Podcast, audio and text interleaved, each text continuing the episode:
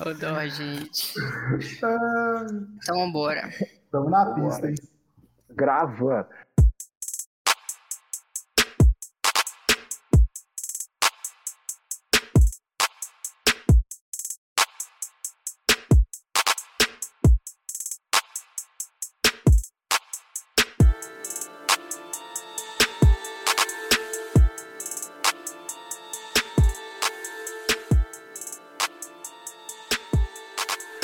Salve, nigas. Salve, my niga Leonardo. Salve, my niga Itza. é, é, um prazer enorme te receber aqui. Então, a gente está começando o episódio 4 do nosso podcast, como eu já disse, né? Com a Itza, grande big girl aí da cena hip hop nacional e internacional, né? É uma honra mesmo, um privilégio te receber aqui. Muito obrigado por aceitar o convite. E faça as honras da casa aí, Leonardo. Salve, salve todo mundo que está na sintonia. Mais um episódio, mais um grande dia, mais uma entrevistada foda dessa City. E que orgulho de ter aqui, viu, Itza? Tamo junto demais. É, como eu te disse aí no começo, antes da gente iniciar nossas gravações, você tem a metade da idade do hip hop e já representa demais essa cultura. só força, só força. Só força.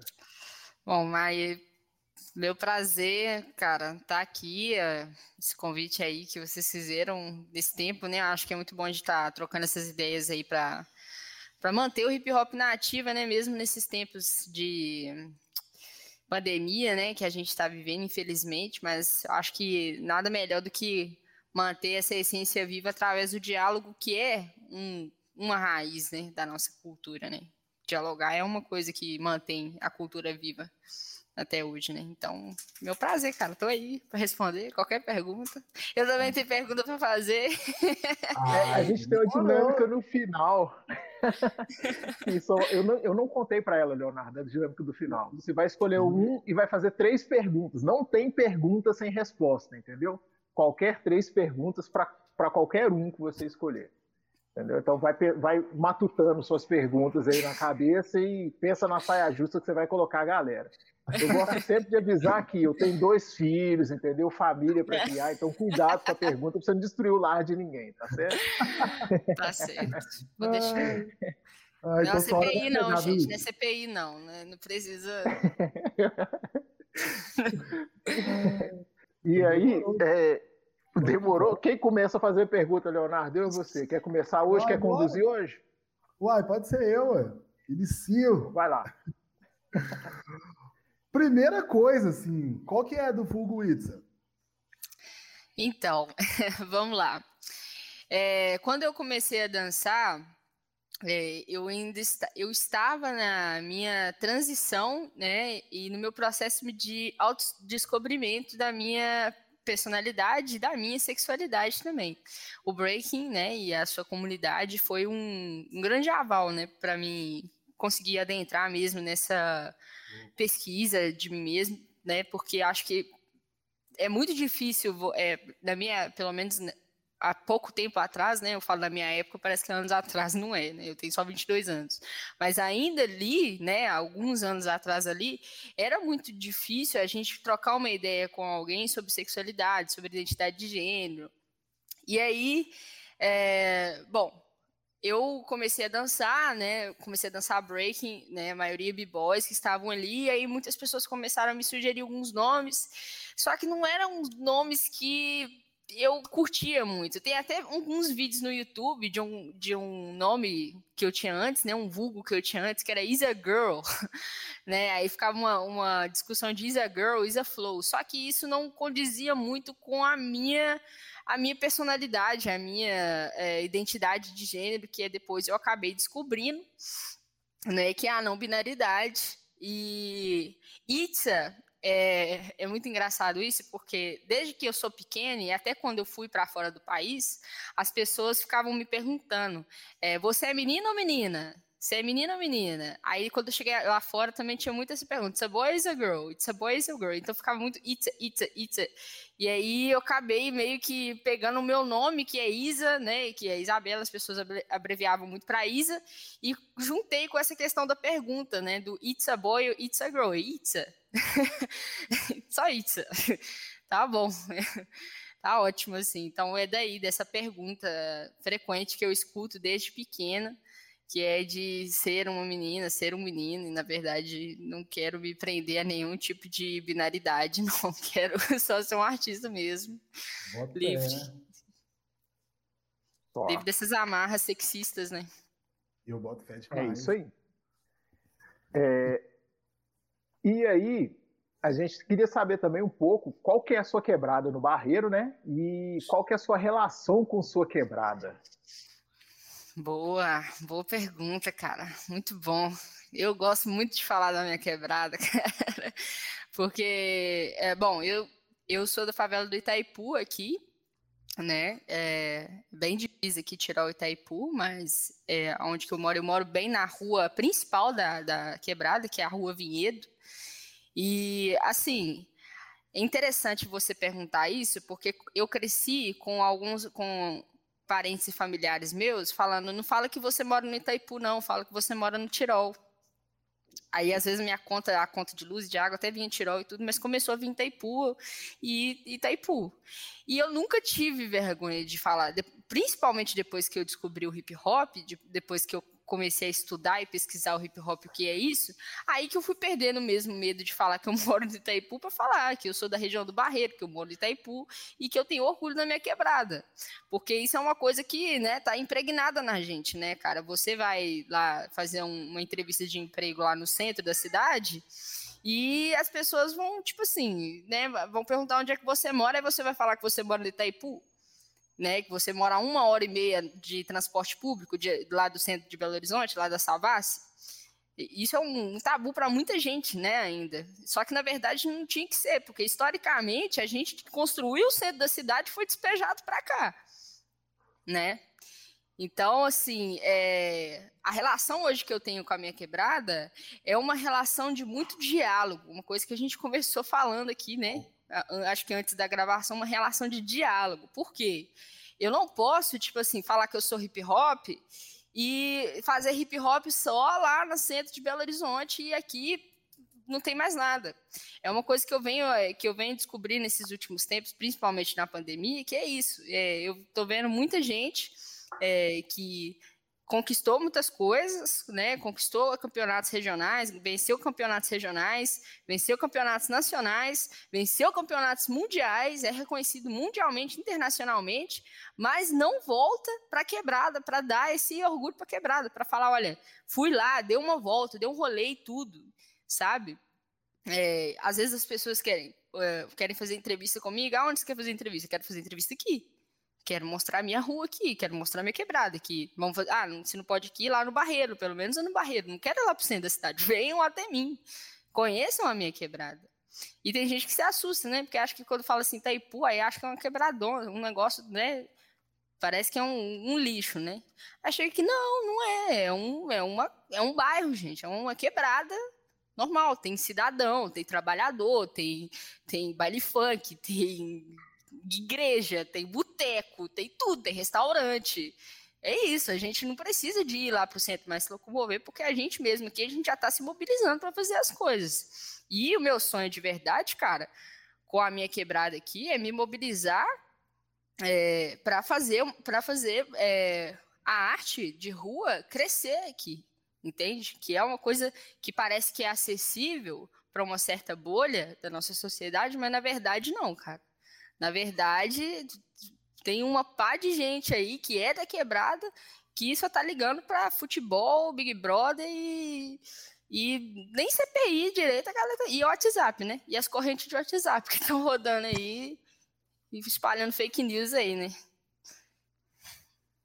Eu boto fé demais. E, e, que, e, e como ideia, é que, que papo 10. Não, muito, muito. Essa percepção da quebrada. Por isso que é foda os artistas de quebrada dar o nome de onde mora, né? Dar o nome de onde veio. Porque isso eu acho que, que traz vida, humaniza, né? A quebrada. É um processo Sim. de humanização da quebrada, isso é muito doido. E reforça Sim. a representatividade também, né? A, a possibilidade de, de repente, aquele moleque ou aquela mina que está aí na sua quebrada se identificar com você e falar, poxa, é, eu vou seguir os passos da, da Itza. Né? É isso, né? A quebrada precisa disso, né? Precisa de gente que represente e que sirva de exemplo. Né? Gente que represente, que sirva assim de exemplo e gente que volte para quebrada para não só é, assim, eu acho muito doido essa ideia, cara, de uma mina, uma mina, uma criança me ver dançando e ver, nossa, ela é da Ipu e tal.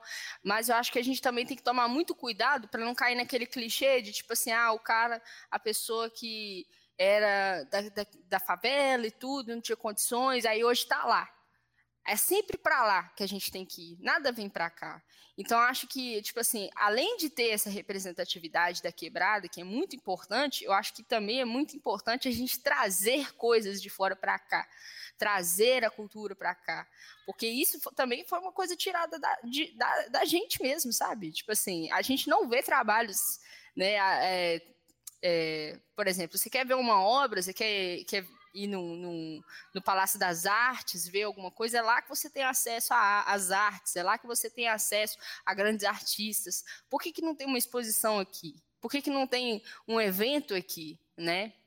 Então, acho que tem que ter essa descentralização, sabe, também dessas, dessas culturas, desses eventos, dessas coisas que acontecem, porque fica tudo muito centralizado. E quem não tem condições mesmo, mano, de sair daqui, porque a gente sabe que hoje passagem de ônibus é um roubo de mão, mão armada e tudo, essa pessoa nunca vai ter acesso, mano, a um duelo de MCs, a, a um palco hip hop que seja, a um, uma exposição gratuita no Palácio das Artes falando sobre é, culturas afro, é, africanas e tudo mais, mas aí a própria pessoa que que segue mantendo a essência viva, ela não tem acesso para ver isso, para usufruir né, de uma coisa que é historicamente dela.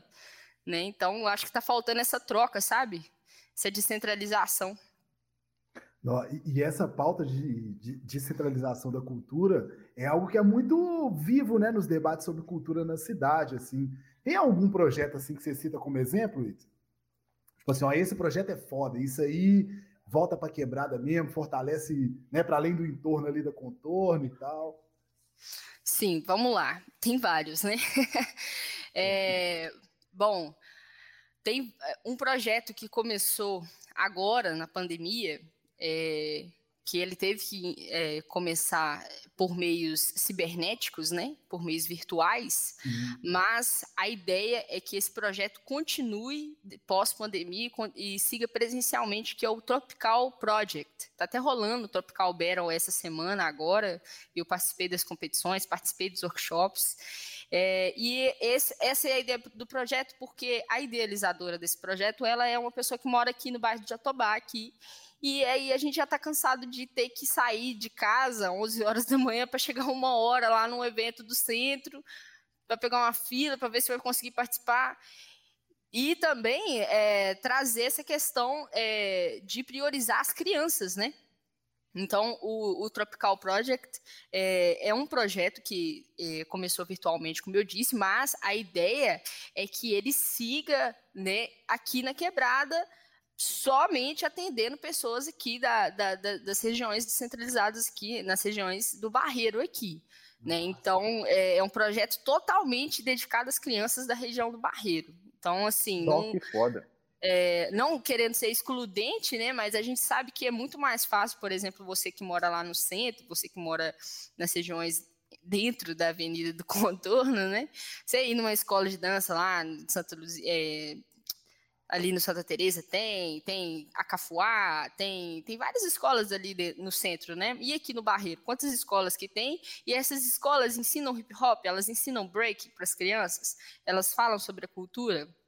Então, está sendo trabalho que está começando, né, devagarinho, ainda mais nesse tempo de pandemia, mas a ideia é que, ainda assim, nesse tempo de pandemia, a gente consiga trazer projeção para quem não tem é, condições, né, de ter um, um computador, ter um celular com internet para acessar as aulas, acessar os vídeos das aulas, que a gente consiga arrumar um projetor. E esse, essa foi, assim, a ideia que a gente está querendo colocar agora em, em ação, né, porque a gente está vendo quanto que é discrepante, né, a desigualdade, né, social aí, a questão de acesso, né, às mídias, internet e tudo mais. Então a gente está querendo pegar um projetor mesmo, descer aqui para a quadra do central aqui, pegar um, um, pano branco que seja e projetar as aulas lá mesmo, projetar alguns vídeos de dança, Então a senhorinha que vai estar tá lá, passando lá para comprar o pão dela, dando um rolê com o cachorro dela lá, perto da linha lá, ela vai ver, entende?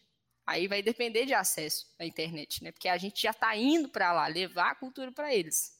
Volta aquela né, resposta que eu, que eu dei agora há pouco. Massa demais. Massa demais.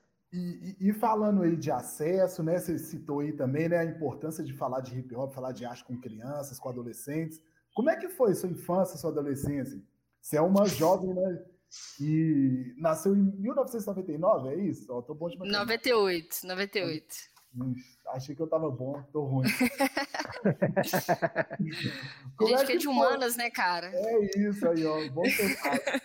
Como é que foi aí sua infância, sua adolescência aí nos anos 2000, que é a virada do milênio, né? É. Vários, vários avanços, assim. Uma infância, uma adolescência diferente da minha, da do Emerson, né? Como é Com que certeza. Foi? Bom, então, aí que tá, né? A virada do milênio, né? Computador, televisão, né? Celulares e internet e tudo mais.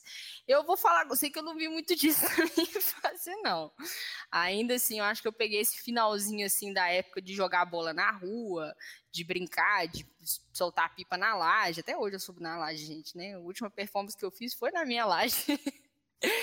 porque eu gosto muito dela. É, então, assim, eu tive uma infância de muitas brincadeiras, né, não cibernéticas, não tecnológicas, mas uma infância muito marcada também é, pelo preconceito, sabe? Pelo, pela homofobia, pelo sexismo, né? Tipo assim, eu não gostava de usar saia, minha mãe orava que ia fazer, passava de, assim, passar os negócios em mim, ficava orando aqui, segurando para colocar um vestido em mim, rapaz, era uma briga danada, nossa senhora.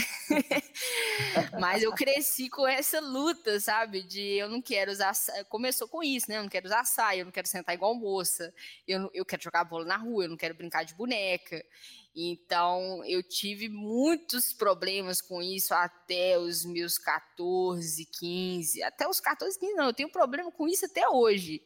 Mas hoje eu tenho uma postura diante desses problemas, né? Que continuam existindo. Antes eu não tive. O, o que, que marca na minha infância é que eu não tive nenhum aporte para é, uma pessoa né, virar e me dizer assim, olha, tá tudo bem você ser assim, não tem problema, você pode usar essa calça aqui, você pode você é, pode cortar seu cabelo, que era uma coisa, né, uma coisa que para quem é religioso, às vezes uma mulher cortar o cabelo em algumas igrejas e algumas religiões é proibido, né? É, então, assim, eu cresci meio que me, tentando é, engolir esses problemas, e aí, até que quando cheguei nos meus 13 anos, cara, um dia meus pais foram para a igreja e foi um momento de eu tirar isso tudo. Aí meu amigo estava aqui em casa, a gente pegou um barbeador eletrônico do meu pai e eu cortei meu cabelo e, e a partir daí eu fui só tentando tirar essas amarras de mim o mais rápido possível, só que ainda assim sem nenhum aporte, sem nenhum conteúdo. E aí que foi quando eu vi que na escola eu fui, eu fui convidado a sair da escola, porque eu era um mau exemplo, não um mau exemplo de notas, não um mau exemplo de mau comportamento, um mau exemplo porque eu simplesmente, a minha sexualidade era diferente dos meus coleguinhas de turma. Né? Meu cabelo era curto, eu fui convidada a sair do, do, da escola de futebol do Atlético Mineiro porque o meu cabelo era curto. É, foi aí que eu meio que meio que desisti do meu sonho de ser jogador de futebol porque um técnico virar para mim e falar que eu posso usar batom, que eu posso passar esmalte, que eu posso passar maquiagem, mas que eu não posso cortar meu cabelo. Não, amigo, quem eu jogo bola com o pé, o cabelo não faz diferença nenhuma aqui.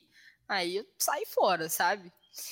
Mas, mas assim, eu acho que tem muita diferença. A gente tem exemplos como o Paulo Gustavo mesmo, né? É, né? Salve aí o Paulo Gustavo aí é, que foi um cara que teve todo o aporte da família dele, né? E, te, e teve incentivo, falando, não, você pode, você pode ser assim, você pode ser quem você quiser. É, e é um cara que chegou muito longe, né? E aí acho que isso faz uma diferença enorme para a gente, eu acho que não só para a comunidade LGBT, mas também para a comunidade negra, porque a gente cresce meio que tendo que se desviar da gente mesmo, né? De, desses padrões, dessas coisas. A gente tem, ou tem que brigar com eles, ou tem que se desviar deles, ou tem que ser uma pessoa aqui, uma pessoa ali. É, e isso atrasa muito a nossa, a nossa vida, cara. A gente passa muito tempo pensando em o que, que a gente vai falar e que roupa que a gente vai usar e como que a gente vai agir em determinado local, sendo que uma, um, o mesmo candidato de uma prova que está do meu lado, ele não está pensando nisso, ele só está pensando na prova. Né? Enquanto a gente está, é, enquanto a gente que, que é que é negro, a gente está preocupado com a nota fiscal, a gente está preocupado com a mão do bolso, a gente está preocupado na forma que a gente vai sair de, de uma loja, entrar numa loja. A pessoa, ela só, simples, a pessoa branca está simplesmente ali preocupada em entrar, em sair, pegar, pronto, acabou. Então, assim, é, é muita coisa, sabe, que eu acho que atrasa a gente, que não impede a gente, porque a gente é forte, né? A gente cria uma resistência, a gente é ser humano, a gente pode se adaptar e a gente consegue meio que superar isso. Mas muitas vezes, muitas pessoas, muitas itsas, não conseguiram superar isso de uma maneira saudável, não tiveram condições, igual eu tive, né, de ir num, num terapeuta ou a ter, achar, ter a sorte de ter uma família que uma hora entendeu o que, que era isso, né, e e aí, cara, né? Quantas quantas foram, quantas hits foram para a vala para uma chegar aqui, né? Então, é isso, né? Desculpa aí, me perguntou como é que foi minha infância. Minha infância foi assim, tiro, porrada e bomba. Não tem outra palavra para te mostrar, não. Mas é isso. E, e, assim, é, é curioso você falar assim de, é, da realidade do, do futebol feminino. Quando você, jogou, quando você jogava bola, é, isso foi meados de quando, mais ou menos? Eu estava, eu sempre joguei bola, né? Eu comecei jogando aqui na rua aqui e aí minha mãe, eu consegui, minha mãe conseguiu me levar numa escolinha aqui em cima, eu tinha 10 anos mais ou menos que eu comecei na escola, mas só tinha menino nessa escolinha. É, até que a minha tia achou essa escola do Atlético Mineiro, essa escolinha lá na Vila Olímpica. É, e aí eu fui para essa escola, eu tava com 12, 13 anos, eu tava com 12 para 13 anos. Fiquei um ano mais ou menos jogando bola lá. E assim, é, é essa coisa, né? Tipo assim, cara, as minhas primeiras inspirações do, do, futebol é muito doido esse papo de representatividade, porque eu não imaginava nunca que eu ia conseguir jogar bola numa escola só de minas, sabe? Tipo, só de mulheres jogando bola. Até que eu vi a Marta um dia, né? Até que eu vi a Cristiane um dia, né, cara? E isso meio que parece que expande a nossa cabeça, né? Fala, nossa, se ela conseguiu, eu também posso conseguir, né? E aí a gente consegue consegue avançar com isso, né? Barreiras quebradas aí. Bacana. E aí, é... a, a gente fala, a gente está conversando muito sobre é, como que as coisas aconteceram a primeira vez para você, ou como que as coisas chegaram na sua vida, e a gente chega finalmente nas danças urbanas, né? Como é que as danças urbanas entraram na sua vida, assim? Então, o meu primo, ele já dançava, só que ele não morava perto da minha casa. Ele morava lá no Rio de Janeiro. É, e aí ele se mudou, um dia ele se mudou aqui pro lado da minha casa, e e aí eu escutava uns barulhos bem esquisitos, né? Porque aqui a divisa é bem divisa mesmo, não tem um, muro, a casa dele. E ele começou a treinar no quintal, comecei a ouvir umas músicas bem legais. E aí, assim, eu que já subia de lá, que já jogava bola na rua, que já subia em árvore, que já fazia todo tipo de cambalhota possível. Subi no muro um dia da divisa da nossa casa e aí vi que ele tava é, dançando um negócio, fazendo moinho, tiro de cabeça, flare. Meu, meu, meu primo William era power move nato. E aí foi ali, cara, foi ali no primeiro contato ali que eu tive ali, que eu nunca mais parei de encher o saco dele. me leva para dançar, me leva no treino, me leva no treino. E aí até que ele me levou um dia, e eu comecei muito é, eu me lembro até hoje dos meus primeiros dias dançando assim, muito muito envergonhado, muito tímido ainda, né? Até que chegou alguém, chegou um amigo dele, falou: Não, deixa eu te ensinar um negócio aqui. E aí eu comecei. E aí comecei dançando num projeto até que se chama Escola Aberta. Eu não sei se esse projeto ainda funciona, mas é um projeto muito bom, né? A escola ficava aberta nos finais de semana.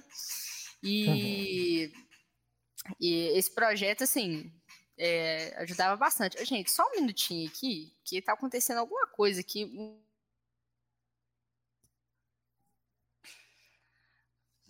Estamos de volta. Desculpa. Tá tranquilo, tá suave. Não era meu primo, era meu pai.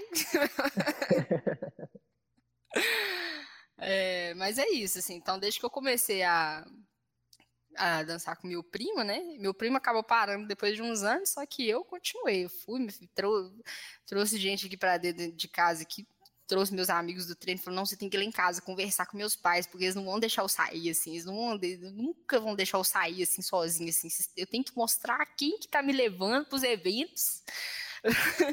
Vocês precisam acreditarem que eu tô indo pro evento. E eu realmente estava indo pro evento, né? Tipo assim, aquele medo de pai e mãe, né? Comum, né? Que, que a gente sabe que tem motivo para existir até. Mas aí eu trouxe meus amigos aqui, meus amigos do treino aqui, eles foram conversaram com meus pais, não, a gente está indo pro duelo de MCs, que rolava sexta-feira à noite, tá? Tem uma cipher lá, vai ter uma batalha de dança, a gente quer levar a Isa para lá e tudo. E aí eu consegui o aval dos meus pais para sair com meus amigos, assim, tudo. Eu sempre tive que tive essa, essa coisa, né, de avisar eles primeiro para chegar. E desde que comecei a sair, comecei a ir para os eventos, nunca mais, nunca mais parei. E você ah. tinha quantos anos na época? Eu tava com 13 anos. Eu tava com 13 anos. Eu ainda estava jogando bola. Por isso que foi uma transição assim. Eu ia para a escola de manhã, ia jogar bola à tarde na Vila Olímpica e da Vila Olímpica eu ia direto pro treino aqui no Regina. Então era o dia todo no, no, Centro Cultural do Regina? No Centro Cultural do, do Regina, foi aonde que eu ah, comecei, assim, porque a, o grupo que, que a gente tinha no, na escola aberta é, acabou, e aí a, o do Regina, né, era o grupo que tinha sempre, né, o que é o grupo da Skeleton Breakers, que é a, a minha crew, né, que eu faço parte. Então, eles me abraçaram ali num, num momento ali que eu tava meio que sem ninguém ali da dança ali, meu primo já tava parando de dançar, eu falei, não, eu quero continuar. Não me deixa, não. Ô, Itza, e o que, que o hip hop representa na sua vida? Se fosse definir hoje a representação do hip hop para tudo que você é hoje, qual seria a expressão, a palavra? Cara, o hip hop, eu acho que é, é, doido isso você falar o que, que o hip hop representa na minha vida, né? Porque eu fico, eu fico muito é, é muito confuso para mim, sabe? porque eu, eu, sinto que é uma coisa mútua, sabe? É, faz parte de mim. Eu sei que mesmo que eu morrer um dia, o hip hop vai continuar vivo aí e tudo, mas é, é uma coisa assim, é, muito bonita mesmo, sabe? Para mim, o hip hop representa uma coisa que o, o B-Boy Neguinho ele fala, que eu acho muito bonito, que é, que é uma sigla, né, para cada letra da palavra hip hop né, que é High Infinite Power Healing Oppressed People, um grande poder infinito curando pessoas oprimidas, né? Então acho que para mim o hip hop ele representa isso, né? E tem uma outra frase do KRS One também que fala que é movimento consciente. As palavras hip hop significam movimento consciente. Então para mim hip hop é, não é só eu ir lá e ganhar uma batalha e ficar famoso e sabe, tipo assim, isso não não diz muito sobre o que, que é hip hop. Agora, eu ir lá, ganhar um evento, ou não ganhar um evento, voltar aqui para casa, conversar com a minha família, depois ir lá na quebrada, treinar com a galera, conversar com a galera sobre política, sobre questões sociais, a gente marcar um, um treino num lugar diferente, a gente continuar fazendo arte.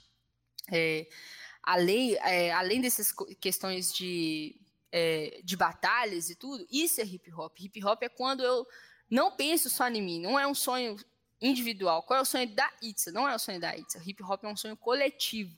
É uma ideia de coletivo, é uma ideia de que eu vou ganhar, mas o meu amigo vai ganhar comigo. Meu, o amigo do meu amigo, ele também vai ganhar comigo, porque a gente está construindo uma coisa junto. Né? Quando o África Bambata ele foi lá, fez a redação dele e ganhou, né, o intercâmbio dele para ele ir para a África, que ele voltou, ele não voltou e pegou só a Black Spades e falou assim: "Ah, eu é, vamos fazer um negócio aqui só nós aqui. Ele não, ele chamou a galera do Brooklyn, do Bronx, do Queens, ele chamou todas as gangues e falou: a gente precisa fazer alguma coisa. Chamou o Get Brothers. Então é aí que começa o hip hop, né? O hip hop começa quando eu tenho diferenças entre você, entre você, mas mesmo assim eu estou disposto a dialogar para a gente fazer alguma coisa para a gente ganhar junto. que é o que está faltando agora, né? Tipo assim, não é, não é mais dialogar, é cada um treina no seu canto, cada um faz o seu evento lá. Eu não quero saber disso aqui, não quero saber daquilo ali, não. É eu, é a minha marca, é agora a minha brand. Não posso falar que isso é hip hop, cara. Isso aí não é, isso aí é a Itza, isso aí é a marca, é a, é a brand do seu quê. Hip hop é coletivo, cara. E... A essência do hip hop salvaria os partidos políticos, né? Imagina esse pensamento. do bem comum, né? Do, do, do, pensamento comum ali, de se entender nas diferenças. Não, que foda. Exatamente, né? E, e tem muito a ver com o Ubuntu também, né, velho? É. Sim, sim, nossa, demais. Tem muito a ver, cara. É, tá totalmente ligado, né, cara? Acho que é, é eu acho que os poderes, os grandes poderes políticos, eles têm medo, né, do hip hop. Eu acho que eles sabem o poder que a gente tem, né? É, mas a gente mesmo não sabe. É, é, acho que é essa que isso que meio que bagunça tudo, né? Porque tem um, isso tudo tá, acho que dentro de uma estrutura racial, né, de um sistema racial, de que faz a gente se subestimar, faz a gente pensar de que a gente é menos, né, de que a gente não, não é capaz, né, ou de que a gente tem que ganhar em determinados padrões, né? Eu tenho que ser graduado, eu tenho que ser doutor, eu tenho que ser isso e aquilo. Cara, nenhuma faculdade, nenhuma universidade no mundo vai me explicar qual que é a mecânica de um giro de cabeça. Qual que é qual que é o sentimento, qual que é o, que, que é um giro de cabeça? Nenhuma universidade no mundo vai conseguir me explicar isso. Ou o que, que é a, o fast flow, cara? O que, que é o fast flow? Tem estudo numa universidade sobre isso? Não tem. Então, acho que a gente tem que, sabe, discernir muito isso sobre essa questão de, de ganhar e perder. Eu, eu cresci né, nessa sociedade que pede uma universidade, que pede um, uma graduação. A minha namorada tinha muita pressão, pressão sobre os pais dela. É, os pais dela falaram, não, você tem que fazer faculdade, você tem que fazer medicina e tal. Cara, ela tá trabalhando na arte dela, hoje em dia ela meio que conseguiu se desprender disso, e tá tudo bem, uma pessoa que tem conhecimento, que tem sabedoria, que tá fazendo ali sua pesquisa diária ali para conseguir chegar onde que ela quer chegar. Não tô falando que, não, não tô querendo nunca fazer apologia que fala, não vá, a, não vá para a universidade, não vá para a universidade, mas a universidade, gente, não é o único caminho. O hip hop é uma escola muito grande, muito rica. É a escola que eu escolhi para minha vida, sabe? Então basta você é, vestir o seu uniforme, sabe? Também. Porque hoje em dia o que a gente está tendo é isso, né? Muita gente também falando que é, mas na verdade não sabe, não sabe o que é cohort, não sabe o que, que, é e ah, mas eu sou hip hop. Ganhei o evento, sou hip hop. Não é assim que as coisas funcionam, né, cara? Você tem que, tem que se adentrar, você tem que ter, tem que ter uma responsabilidade ali para estar tá levantando uma bandeira, para estar tá vestindo um uniforme, né? É, e aí, é, você meio que respondeu a nossa próxima pergunta, né? Mas eu vou fazer porque eu acho que ainda pode sair mais coisa dessa pergunta. Pode fazer. É, que é, você acha que é possível hip hop acontecer sem a união dos elementos? É, e existe algum elemento no hip hop que seja mais importante que o outro? Você já Não. respondeu, né? Muito bom, muito bom você falar disso, né? Os elementos do hip hop, se eles conseguem sobreviver sozinhos, né? Ultimamente, últimos tempos aí, né, a gente teve né, uma polêmica aí, né, de uma pessoa falando que o break já morreu, o grafite já morreu. É. Eu achei muito engraçado, né? Mas ao mesmo tempo muito é, eu não consegui nem me sentir ofendido, porque é, é aquela coisa, né? É, o MC fala isso, eu não consigo nem me sentir ofendido por uma pessoa que não tem noção do que está falando.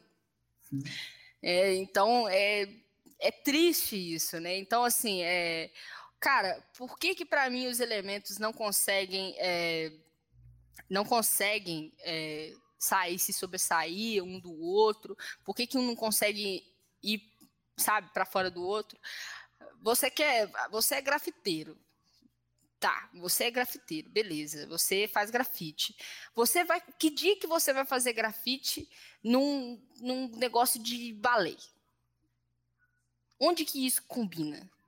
Você não vai, mano. Você não vai. Você vai fazer grafite. Você vai fazer grafite aí, muitos muros, né? Salve os gêmeos aí. Salve aí, né, todos os grafiteiros aí de Belo Horizonte aí, que estão pintando vários prédios aí, dando trabalho aí pra galera aí, quebrando tabu e tudo. Mas, mano, Cultura de rua é cultura de rua. Não tô falando nunca que você não vai fazer um, um, painel de grafite lindo lá no balé. Meu sonho, cara, seria que rolasse um festival muito doido um dia, que tivesse balé, e aí tivesse um MC, e aí tivesse uma orquestra, aí entrasse um, um, um DJ mixando junto com a orquestra, e aí uns b-boys, umas b-girls, junto com os bailarinos clássicos. Isso, isso ia ser, né? Muito doido, ia ser um intercâmbio de culturas ali. Só que, mano, o hip hop nasceu quando uma pessoa virou falou assim, this is hip hop. Quando o África Bambata virou e falou isso, ele falou porque ele viu gente dançando numa cypher que o Kurhurk estava tocando com Curtis Blow sendo o mestre de cerimônia da festa e a galera lá fazendo um monte de tag marcando território. Aí ele falou, this is hip hop. É a junção de todas as culturas. Então não tem como eu falar que eu sou hip hop se eu sou só breaker. Não tem como eu falar porque eu sou hip hop, se eu, se eu, sou só grafite, eu não entendo nada disso, sendo que o próprio Kuhurk, antes dele ser DJ, ele já era um grafiteiro. Aí ele foi, começou a ser DJ, dançou um pouquinho, a irmã dele, a Cindy Campbell, foi a primeira MC que teve. Tá tudo interligado. Não tem como a gente tirar isso, sabe? Não tem como. Não tem como mesmo. E acho que é assim, é essa briga de, de querer se sobressair é que está dividindo a galera, não está dividindo a cultura, porque é o que eu falei antes, eu vou morrer, a cultura vai continuar viva, né? Os muros vão continuar aí, as músicas vão continuar aí, os vídeos de danças, de grandes batalhas vão continuar aí, a gente vai embora, cara, só a gente que vai, né? Mas o que está dividindo hoje em dia a galera é isso, de achar que, ah não, esse negócio de break aí já passou esse negócio de, de grafite aí é coisa de, de outro mundo. Ah, esse negócio de, de, MC, de, de sabotagem aí, esse negócio de rap pesado aí, já passou. Quê? Entende? A falta de noção que, que as pessoas têm, né? Tipo assim, até hoje a gente vê aí vídeos e vídeos, é, frases e frases aí, né, da galera do Racionais, porra, que, que tipo assim, tá fazendo a galera refletir até hoje sobre, sobre questões atuais, questões que aconteceram antes e questões que estão previstas para acontecer no futuro, tá ligado? Então, assim, eu não quero né, parecer que o hip hop é uma religião, mas as pessoas pensarem que um elemento vai ser melhor do que o outro, um elemento, esse elemento aqui tá mais, é, dá mais dinheiro, que isso é uma coisa muito fácil, né, de fazer a gente largar uma coisa para a gente seguir outra, Cara, isso daí não funciona. Isso daí, aí, a partir, acho que a partir desse momento que você decide carregar um elemento só, você não está carregando hip hop com você, você está carregando uma outra coisa aí que você está usando artifícios do hip hop, você está usando elementos, essências e artifícios do hip hop para você sobressair. E aí você não tem mais o espírito do hip hop, você não entendeu o que, que é. Entendeu? E eu acho interessante você dizer é, sobre é, hip hop que a galera fala que morreu, né? Eu acho que é, letras de sabotagens, letras do Racionais, elas nunca estiveram tão atuais quanto nos tempos que a gente está vivendo hoje, né? Elas Real. ajudam a gente a refletir Real. muito sobre que, tudo que a gente está vivendo hoje. Né? Esses dias de hoje, eles, se você quiser encontrar sabedoria ou alguém que já falou disso tudo que a gente está passando por hoje, é só resgatar Racionais, Facção Central, é, Exato. resgatar. É isso aí. Exatamente. Epistemologia favelada, né? É isso. É isso. Produção de conhecimento favelada, é isso. E na linguagem que muita gente entende, né? Não necessariamente você precisa de buscar na literatura europeia para você poder entender de que, que Racionais está falando, o que, que Realidade Cruel está falando, o que, que Retrato Radical está falando. Não, mano, tá aí, tá, tá colocado, tá, tá posto no cotidiano, né? Exatamente. Ô, ô, ô Itza, e para esse nosso irmão, né, que fez essa declaração falando que se não fosse o rap dessa geração, o hip hop já tinha acabado, é, se tivesse a oportunidade de trocar uma ideia com ele e, e passar uma visão, falar seu irmão, ó, você precisa de pesquisar sobre hip hop, o que, que você indicaria para ele? cara, eu indicaria para esse cara um filme, mano, muito louco, que é um filme da década. Bom, aí que tá, né? Acho que assim, é, tem que ter, temos que ter, além de tudo, é, a habilidade das pessoas em tirarem o delas para elas cederem um pouco de espaço para ouvir as outras, né? Então, se esse mano aí quiser um dia trocar uma ideia comigo, eu tô de ouvidos, de coração aberto, é, porque eu não tenho problema em trocar ideias, assim, não, não, eu uma coisa que está muito discrepante é o ódio, né, velho? Tá muito fácil a gente tomar ódio de alguém, né? Hoje em dia, desejar coisas ruins para uma pessoa, por mais que, por mais que essa pessoa esteja fazendo muitas coisas ruins, é, ainda é uma pessoa, né? E aí que eu, que eu digo que, né, falta de noção, para mim, é um problema que tem cura, é uma doença que tem cura, né? então, é, o que eu indicaria para esse cara? Eu indicaria um filme muito louco, é, que chama Beat Street, ou No Ritmo da Loucura. É, é um filme que é, engloba muito bem é, que consegue reunir muito bem os elementos da cultura. Ficou muito famoso, né, esse filme na década de 80, né, no final da década de 80 para a década de 90. É, era o filme que os b-boys e b-girls pioneiros iam várias vezes no cinema para assistir, tentar pegar os movimentos, até conseguir pegar uma fita cassete, às vezes, né, uma tape, para conseguir ficar rebobinando lá e pegar os movimentos dos b-boys, das b-girls que estavam no filme. Tem MC, tem grafiteiro, é, tem, tem, tem um box, tem, tem o traje, né, do hip hop, que é uma coisa, né, o outfit, né, o streetwear, né, que foi totalmente apropriado, né, depois. Então eu indicaria esse filme para ele, o Beat Street, para ele ver que tem cultura, né, que por mais que tenha cultura na década de 80 lá, que, tipo assim, esse filme deixa muito claro isso, de que elas dialogam o tempo todo, que elas têm atritos, elas têm problemas, mas elas continuam dialogando e que no final das contas todo mundo se reúne e faz uma parada é, para continuar o legado de uma pessoa que já foi, né? Porque essa pessoa já foi, mas o legado fica. E aí, aí que tá a nossa importância, né, velho? A gente perdeu sabotagem, a gente nunca vai esquecer, mano, que rap é compromisso, tá ligado? A gente, a gente perdeu muita gente aí do rap, muita gente importante aí, mas a gente não vai deixar o legado dessas pessoas para trás, tá ligado? E isso é hip hop.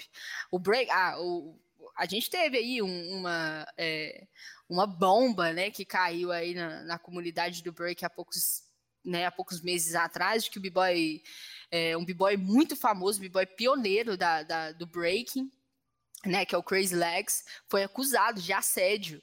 É, e aí pessoas falam, não, pode falar isso. Não, tem que falar. Isso faz parte da história agora, mano. Só que do mesmo jeito que a, N, que a galera da NWA também assediava um monte de mina e tudo, todo mundo tem os seus defeitos, mano. Não tô querendo passar pano para ninguém aqui, mas ainda assim ele tem que a gente tem que citar o nome dele lá atrás, porque ele, ele criou vários, é, o Crazy Legs, ele criou vários footworks, ele estava ali à frente da Rocksteady Crew, ele, né, ele fez vários eventos, ele fez vários movimentos em prol da cultura hip hop, em prol da cultura da comunidade do breaking em si, do mesmo jeito que a NWA.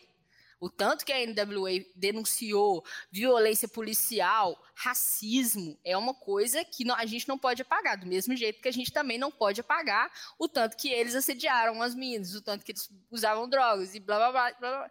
Isso é uma coisa que a gente tem que parar de, é, acho assim, parar de discernir, né? Tipo assim, ah não, isso vem, isso aqui não vem. Não é assim que funciona a história, gente. A história é porque é essa base europeia, né? Como você mesmo, Léo, estava falando, essa base europeia, de que pega só a parte boa de Napoleão Bonaparte, e aí a parte ruim a gente não sabe, né? Só pega a parte boa das coisas e a parte ruim a gente não sabe. A história é a história. A verdade foi essa. Então, assim, eu acho que eu fugi um pouco da, da minha resposta aí, não, mas. Não é isso. Tá dentro, tá dentro. Mas a, a, a minha, a, assim, as minhas indicações que eu tenho para ele é do Hip Hop Genealogia, um livro que conta a história de vários MCs, vários breakers, vários dançarinos, em quadrinhos, uma coisa super didática, super fácil é, de acessar ali. É, o filme Wild Style né? Que é um filme muito famoso, cara. Um filme muito famoso aí também, é, da década de 80 também, que saiu, que coloca aí os grafiteiros aí, o trabalho dos grafiteiros, o trabalho dos, dos b-boys, das b-girls, dos hip-hoppers, dos MCs. De repente, uma mina branca para lá num carro da mina branca quebra lá no Bronx, aí ela acha que vai ser roubada, que vai ser estuprada, que vai ser isso. Não, ela acaba encontrando uma galera do hip hop muito louca, tá ligado? Então eu acho que esse cara ele tá precisando é disso. Ele tá precisando não que o carro dele quebre, né? Jamais, não desejo isso pra ele, não. mas que ele no pare um dia. Figurado, né? Entendi, entendi. É, mas eu acho que ele precisa trombar com uma galera assim, essa galera top que sai de outfit pros eventos, segurando um boombox na, na no ombro e um Conflexo no outro, para ele ver o que, que a gente vai fazer, tá ligado? Para ele ver que isso aí não morreu, mano. Que o legado tá aí, mano, e tá vivo, e tá vivo, nossa senhora, tá aí, ó, indo para as Olimpíadas de Paris. Pois é, não, essa é uma questão, né? O cara falando que é algo que tá indo para Olimpíadas, né? Que já tá num, num outro patamar, assim, de evolução global. É, é, muito desconhecimento, né? Infelizmente, né, velho? É alguém que né, representa a nossa música, assim, principalmente a nova geração, né? Que faz é, esse novo formato de fazer rap, né? Que né, uhum. modificou a letra, modificou o beat, que é o trap, mas falta esse conhecimento, né, velho? E, e é isso. E nem sempre a gente enxerga isso nos MCs, né? Eu não tô falando que não tem, mas nem sempre a gente enxerga isso no MC. É esse conhecimento da história do hip hop, que é algo que, por exemplo, quando você troca ideia com, com o B-Boy, com a Miguel, saca? Quando você troca ideia com um grafiteiro, são pessoas que são guardiões dessa história, assim, que tem essa história na ponta da língua. Mas. Os DJs, é velho. É, os DJs, mas os MCs, né? Eu acho que essa mercantilização da música né, chegou no, no rap e tem muita gente com esse desconhecimento, né, velho? Mas é, espero que um dia eles tenham acesso à história e se fortaleça, porque eu digo que essa galera que tá aí, né, estourando o rap, conhecer de hip hop de fato, imagina onde que a gente vai chegar, velho. Não é? É, eu acho que é aquela coisa, né? Tipo assim, não só no elemento, né, no elemento do rap, né, do MC, mas se eu, por exemplo, for um breaker, que eu só penso em competir, que eu só penso em treinar, que eu só penso em ganhar a batalha, eu, eu nunca vou saber a real essência do hip hop, entendeu? Qualquer, uhum. aí é muito doido isso, porque isso é de crio. Assim, isso é uma coisa que eu ouvi de um dos meus mestres da minha crio, que eu só fui entender depois de muitos anos, cara. Ele falou: oh, você quer aprender a entrar, você quer aprender a ganhar batalha, você quer aprender a dançar em batalha? Entra na Cypher. Eu ficava tipo assim, mano, mas na Cypher? Qual que é a da Cypher, né? Qual que é a da Cypher? A Cypher é uma conversa, né? Não é eu chegar ali, não é, ah, eu quero ganhar de alguém, não, eu quero dançar não para, eu quero dançar para mim, para curtir, mas eu tenho que trocar ideia ali com alguém, eu tenho que olhar no olho de alguém, eu tenho que esperar alguém sair para mim poder entrar, eu tenho que entender que a Cypher não é só minha, eu tenho que dançar um momento ali, eu tenho que sair para outra pessoa também entrar depois. Então é toda essa etiqueta de Cypher que se, se aprende, né, quando você está na cultura, né, no, no, no breaking, né, que acho que, assim, é, falta um pouco, às vezes, acho que falta no, nos MCs, né, aquele MC que está muito focado ali em fazer aqueles burns, né, em, em fazer aquelas frases, de, a lacração toda, né, rimar com aquela frase de efeito, mas aí você vai ver o, os versos dele estão faltando conteúdo, tá, tá, faltando às vezes um diálogo, né? Tá faltando às vezes uma coisa que também falta no breaking, a gente chegar perto de alguém que sabe muita coisa sobre muitos movimentos, mas que não tá sendo famoso em batalha às vezes, né? Nem nada, mas uma pessoa que tem um conhecimento ali sobre movimentos, sobre histórias é, e sobre skills, né? É, no breaking, chegar, cara, eu preciso aprender isso aqui, me ensina isso daqui às vezes tem, tem que ter, sabe, essa humildade de você chegar para essa pessoa que ganhou batalha de você e falar: não, eu preciso rachar mais com você, eu preciso treinar com você, eu preciso que você me ensine algumas coisas. Tanto do lado da pessoa, acho que precisa mais um pouco disso, tanto do lado da pessoa que precisa aprender, tanto também do lado da pessoa que tem muito conhecimento e precisa passar. Aí tem, tem, umas histórias muito famosas aqui em Belo Horizonte aqui, de que algumas pessoas tinham fitas, cassetes, guardadas, fitas cassetes de filmes, documentários, de coisas de, de break, e, esse, e, pessoas, e essas pessoas não deixavam escondido, falavam que não tinha, falavam que quebrou, inventavam um monte de história para não, não emprestar para a CRIO, que era a CRIO inimiga. Por que disso, né? Se eu emprestasse, se fosse eu emprestava para ele falar, treina, quero ver se você vai pegar. Vamos marcar, já, ó, te empresta a fita, você treina, você fica bom e aí a gente marca um racha para ver se fez efeito mesmo. Ia ficar muito mais doido, sabe? Mas não, né? Tipo assim, é, é aquela questão, né? Acho que aí o capitalismo estruturalizado totalmente assim, né, na nossa cabeça, de que eu tenho que vencer. Para eu ganhar, um tem que perder. Então você que vai perder, né? Não é um diálogo, não é uma conversa, não é uma prosa, né? Até mesmo essa questão simples, né, de final de batalha, cumprimentar uma pessoa, né? Hoje isso, isso às vezes me magoa o coração, eu estou assistindo uma batalha, eu não vejo as pessoas se cumprimentando no final. Eu falo, nossa, mas você está realmente competindo com essa pessoa, você está realmente querendo, né, querendo arrancar o cor dela ali, você vai brigar com a pessoa se você, se você perder a batalha, será? Já tem história, né, também. Várias histórias. Ô, Léo, a próxima é sua. A próxima é minha, né? O é, que, que você tem escutado aí de, de música, de som? Ah, muito bom. É, então, agora, é, na verdade, eu vou falar isso porque eu tive uma, eu tive uma, eu tive um workshop de salsa com uma Lulu, ela, até, ela mora aqui em Belo Horizonte, mas ela é de origem colombiana. E ela me passou várias músicas é, colombianas, La Matanceira. Eu estou ouvindo muito músicas colombianas, muitas músicas de salsa, não músicas é, especificamente colombianas, mas é, um, um MC aí que eu tenho ouvido bastante aí também, né, que é o Jonga, com o último álbum dele, eu achei que foi um trabalho incrível, achei que foram versos muito bonitos de serem ouvidos, né? É, pelo, pelo, trabalho mesmo do álbum dele que ele fez, achei muito sincero, né? Uhum. O, o, o, trabalho que ele fez é, agora. É, eu escuto muito, muito de banda inversa. Eu gosto muito. Eu tô, eu, os últimos tempos que eu tenho passado aqui, é, eu tenho querido. Opa, tá passando um carro de som aqui, oferecendo um. É o carvão? Eu, eu acho que é o ovo. Ou é o ovo, ou é a pamonha, um dos dois, com certeza. De lei. Mas falando né, em coisas da quebrada que a gente tem, é, eu tô gostando muito de ouvir ponto 4. Ponto 4, que é daqui do Barreiro, hum. que fizeram uma apresentação maravilhosa ali no festival do Maban, o Maban Festival, né? Do Alforreado Matias.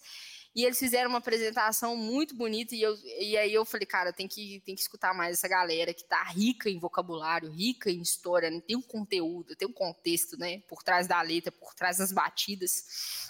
Então, estou escutando muito ponto 4. Gosto muito de banda Inversos também, que é daqui de Belo Horizonte também, né? É, bom, e internacionalmente, assim, falando assim, eu, eu, tenho, eu tenho gostos muito não, não, eu não sou uma pessoa assim, eclética, assim, não sou assim. Mas eu gosto muito de música eletrônica também. Eu gosto muito de música eletrônica. Então, uma, uma pessoa que, que eu estou escutando muito assim é o Zu, né? ZHU. Ele faz letras, com, coloca uma música eletrônica ali, mas tá sempre um pouco interligada ali por trás do, do que está acontecendo atualmente, né? Tivemos um caso de, alguns casos aí, né, de pessoas é, de origem asiática, de, né, sendo difamadas aí nos Estados Unidos, né, é, há pouco tempo os asiáticos, né, foram difamados aí, né, senhoras que foram violentadas aí, e aí ele fez até uma música sobre isso, eu achei muito interessante. Então, assim, não sou aquela pessoa pop zona, não, mas é, às vezes eu gosto de, de, olha, isso daqui é interessante, isso daqui é isso que eu tenho escutado. Mais ou menos. É, e aí a gente passa para um, um, passo muito para algo muito interessante que eu acho que é, foi o que mais me fascinou na sua história, que é o fato de você ser integrante do Circo do Soleil como que é isso? Como que é, é, é essa questão assim de, de fazer parte? Eu, não sei se você ainda faz parte, como é que está essa questão de pandemia, como é que está é, essa questão, porque tem muito tempo que a gente está dentro desse looping eterno de contaminação, não contaminação, abre e fecha, né? Uhum. É, aqui no Brasil. E aí eu queria saber como é que está essa situação, mas me conta primeiro como é que é essa, essa parada de fazer parte de algo tão eu sou apaixonado por circo escolar, né? É, como, que é, como que é isso? Cara, é disciplina, é entrega, é, E todo dia é um é dia de show, né? no Soleil, se você tiver, eu falo sempre isso, você tem 15 ingressos, você tem 10 ingressos para um show do Soleil, para o mesmo show, cada dia que você for assistir o show do Soleil vai ser um pouquinho diferente. Você vai encontrar um detalhe ali, um, uma coisa que você não tinha visto no outro show, você vai ver ali que tem alguma coisa diferente ali, às vezes um número diferente também. É, participar disso é muito. Foi muito gratificante para mim. Foi um momento da minha vida que eu vi que eu comecei a entender o que, que é se dar valor, porque eu não me dava valor. É, não entendia, né, o que é isso. Tem muito, tem muito essa coisa, né, essa linha tênue entre ser humilde e ser des, se desvalorizar, né? Sempre estar se autocriticando. Então, fazia muito isso até eu passar no Soleil. É, e tive que passar por muitas coisas no Soleil para entender que não, eu tenho o meu valor aqui. Eu passei numa audição, eu tenho o direito de estar aqui e eu não estaria aqui se eu não tivesse nenhum valor, né? Se eu não tivesse nenhuma capacidade, né? Que todo mundo tem né, com certeza de desenvolver suas capacidades e tudo. Então, assim, eu fiz a audição do Soleil em 2017, agosto de 2017, eu fiz a audição, passei na audição, fiz dois dias de audição e passei. É, fiquei cinco meses esperando eles me chamarem depois da, da, da minha aprovação na audição, então foi um momento muito de ansiedade, foi um momento de que eu não sabia se eu realmente seria chamado ou não, então esperei cinco meses, eles me chamaram, e aí eu efetivamente comecei a trabalhar com eles em 2018, em abril de 2018, eu comecei a trabalhar com eles, e é, ficamos dois anos, dois anos seguidos, né, fazendo turnê, criação de show e turnê, é, eu comecei a criação de show lá no Canadá, que é o show Bazar, e aí esse show foi criado para para o Cirque ir para lugares que ele não tinha ido antes, né? O Open Market. Então a gente foi para a Índia, a gente foi para Oman, a gente foi para os Emirados Árabes em Abu Dhabi, a gente foi para o Catar, para o Egito, enfim, a gente foi para incrível. É, a gente foi para os lugares assim que eu que eu vou te falar, assim, isso, né, me perdoe isso, professor de geografia, mas eu nem conhecia, assim, os lugares, assim, tipo, Oman, Oman, Oman. Catar, a gente eu tinha ouvido falar do Catar por causa da, da Copa do Mundo, que eu acho que vai acontecer lá, né, mas que foi muito legal para mim. Né? Todo mundo pensa, ah, Cirque du Soleil, você vai para Las Vegas? Eu, não, eu vou para Índia. que foi muito bom, porque é muito legal quando... Isso eu acho que é uma das coisas que eu sou mais grata, assim, pelo, pelo Soleil, assim, por ter me levado em lugares que eu imaginei que eu nunca iria, que eu imaginei, assim, sabe, que eu... Não que eu não tinha vontade, sabe, de de ir para esses lugares. Mas é lugares assim que realmente é, são quase que inacessíveis, né? Ainda mais para mim. Eu, eu achava, antes de entrar no Soleil, gente, eu achava que eu não saía, ia sair nem do, Brasil. Já era assim, uma felicidade danada quando eu ia para o Rio de Janeiro para participar de um evento, né? Consegui juntar o dinheiro para ir para São Paulo. Nossa! Aí, do nada, passei na audição do circo, tô lá no Canadá. Então foi uma coisa muito surpreendente para mim e foi uma coisa muito é, como é que eu vou dizer para vocês porque assim você está aqui vivendo na quebrada e aí em menos de um ano você tá, tá lá no, na Índia, sabe? Você tá lá num evento de, de, com artistas de Bollywood, é uma coisa que meio que te dá um, o choque cultural. Essa é palavra que eu estava procurando. O choque cultural é uma coisa que muitas pessoas acham que é que é bobo, né? Que ah, não, né? Não sei o quê. Mas é uma coisa real, acontece. Você sente na pele o que, que é mentalmente mesmo. Você tem um momento ali que você tá um. Nossa, meu Deus, que realidade é essa que eu tô vivendo, né? Tipo assim, ah, eu, eu lembro disso, estava na Índia, uma festa, a festa de estreia do show, aí eu olhei para aquela galera de Bollywood lá, os famosos de Bollywood lá, olhei pro meu amigo e falei, cara, nove meses atrás eu estava trabalhando numa escola integrada lá no Baiano. Você tá entendendo o que, que é isso? Ele falou, pois é, a vida, né, cara? Então, assim, é, é muita, muita gente acha, né, que trabalhar no Soleil é ser trabalhar e virar uma celebridade, né? Mas não, gente, é trabalho, trabalho. A gente viaja assim para vários lugares, né? Mas você trabalha de terça a domingo, você está fazendo shows. Você tem um dia de folga por semana. você vai ter, você, você vai fazer cerca de 10 shows por, por semana, né? No final de semana você faz dois na sexta, três no sábado, dois no domingo. Então, assim, é disciplina, por isso que eu falei disciplina é a primeira palavra que me vem em mente, porque você tem que ter disciplina consigo mesmo, sabe? Você tem que cuidar do seu corpo, né? Você, se você não cuidar do seu corpo num final de semana desse que a gente faz sete shows em três dias, você vai acabar se machucando. Então, tem que se hidratar, tem que tomar muita água, tem que alongar, tem que fortalecer, tem que ensaiar. Uhum né, tem que propor, né, no CIRC tem, tem você tem, é, eu acho muito interessante isso no, no, no CIRC, que é uma questão de, não independente do cargo que você esteja, se você é dançarino, se você é acrobata, se você é, é diretor artístico, se você é diretor de turnê, você vai ter um diálogo com todos os funcionários, você vai ter que dar o seu parecer, né, você vai falar, você vai ser ouvido, você tem o Talent Dialogue, né, que é um feedback anual que a gente faz um documento que a gente preenche falando de pontos que a gente achou bom, coisas que a gente achou muito bom é, na empresa que a empresa evoluiu em um ano, coisas que a gente achou que não evoluiu tanto, desafios que a gente enfrentou nesse ano, o que, que foi mais difícil, né? Então, e aí tem esse, esse diálogo todo, né? A gente tem que propor, a gente tem que ouvir as propostas, né? Então, isso faz a empresa realmente crescer, porque a gente vê que não é só uma coisa de tipo, ah, a gente vai te dar um microfone aqui para você falar e pronto. É uma coisa que realmente esse documento chega nessa, né, nas pessoas é, que têm um, uma autonomia maior dentro da empresa e elas se articulam para tentar melhorar o máximo possível ali é, as condições ali da empresa, né? Dentro, dentro de uma coerência, né? Dentro de um senso ali.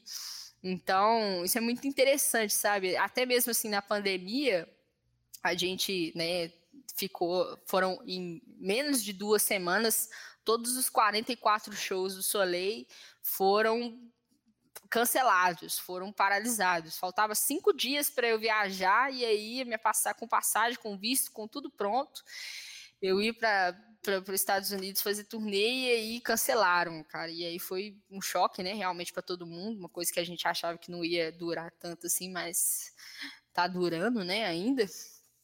É, mas até né, nesse tempo de pandemia teve um, um, um pouquinho de cuidado com a gente, sabe? Teve tiveram reuniões, né, onde, é, onde eles explicaram as, coisas, as coisas para a gente, estavam sempre mandando um, é, atualizações sobre o status da empresa, olha, a empresa agora está assim, a empresa tá agora está assim. Quando a gente quase chegou a falir, eles também avisaram a gente, falou, a gente vai chamar um seguro, que eles vão cuidar de tudo, até alguém vir comprar as ações da empresa, para a gente voltar devagarinho, aí gradualmente a gente vai voltando, né, então, assim, nada nunca muito certo, mas uh, quem podia ajudar estava sempre ajudando, né? É, o nosso presidente de, show, é, de shows de turnê, né, o Ducan, ele conseguiu um auxílio para a gente, um auxílio que foi assim um momento mais é, sagrado para mim na minha vida, porque é isso, nós recebemos, nós artistas rece não recebemos por mês, né? Nós recebemos por show. Então, se a gente faz show, a gente recebe. Se a gente não faz show,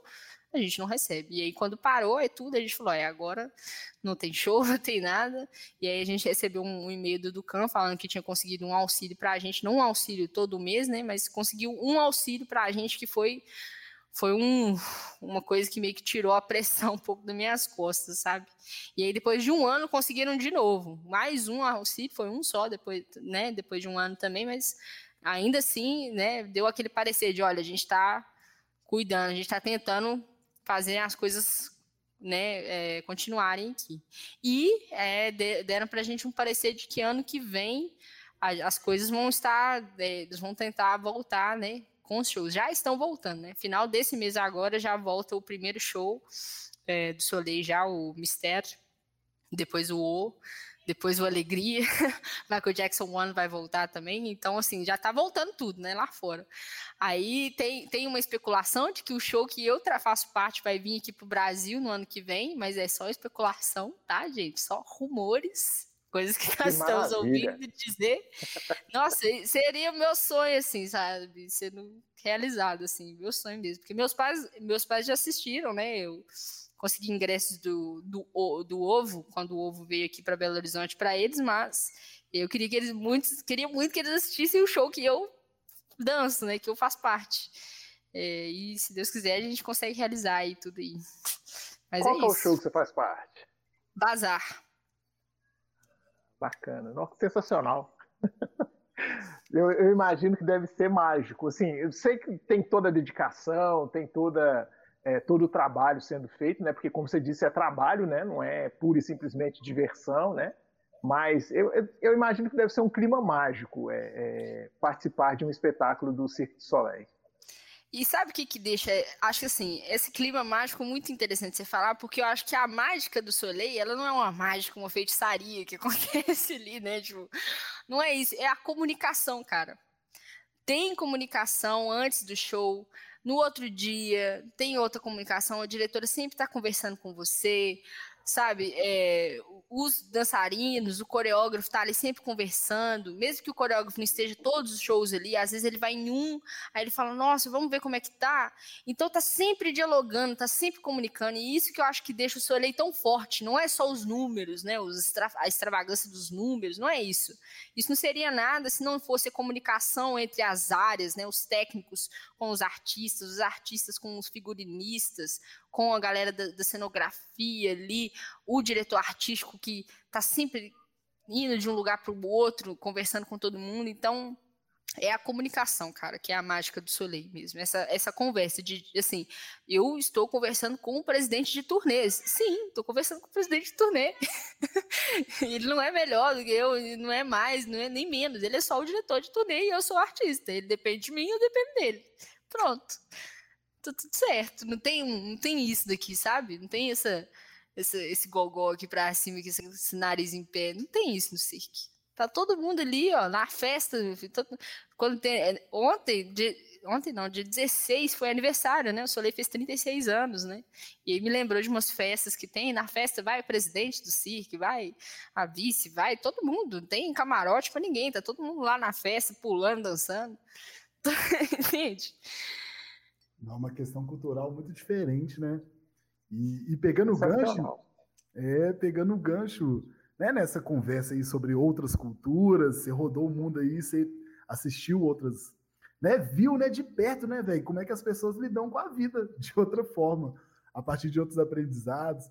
Como é que é a questão lá fora, assim, você percebeu que em relação à questão racial, é, em relação também à homofobia, como é que é o, o, pensamento fora do Brasil, assim? Se fosse fazer uma diferença com outros países, com outras realidades, assim, o que, que você viu de pior e o que, que você viu de é, mais evoluído do que no nosso país? Sim. Bom, vamos lá.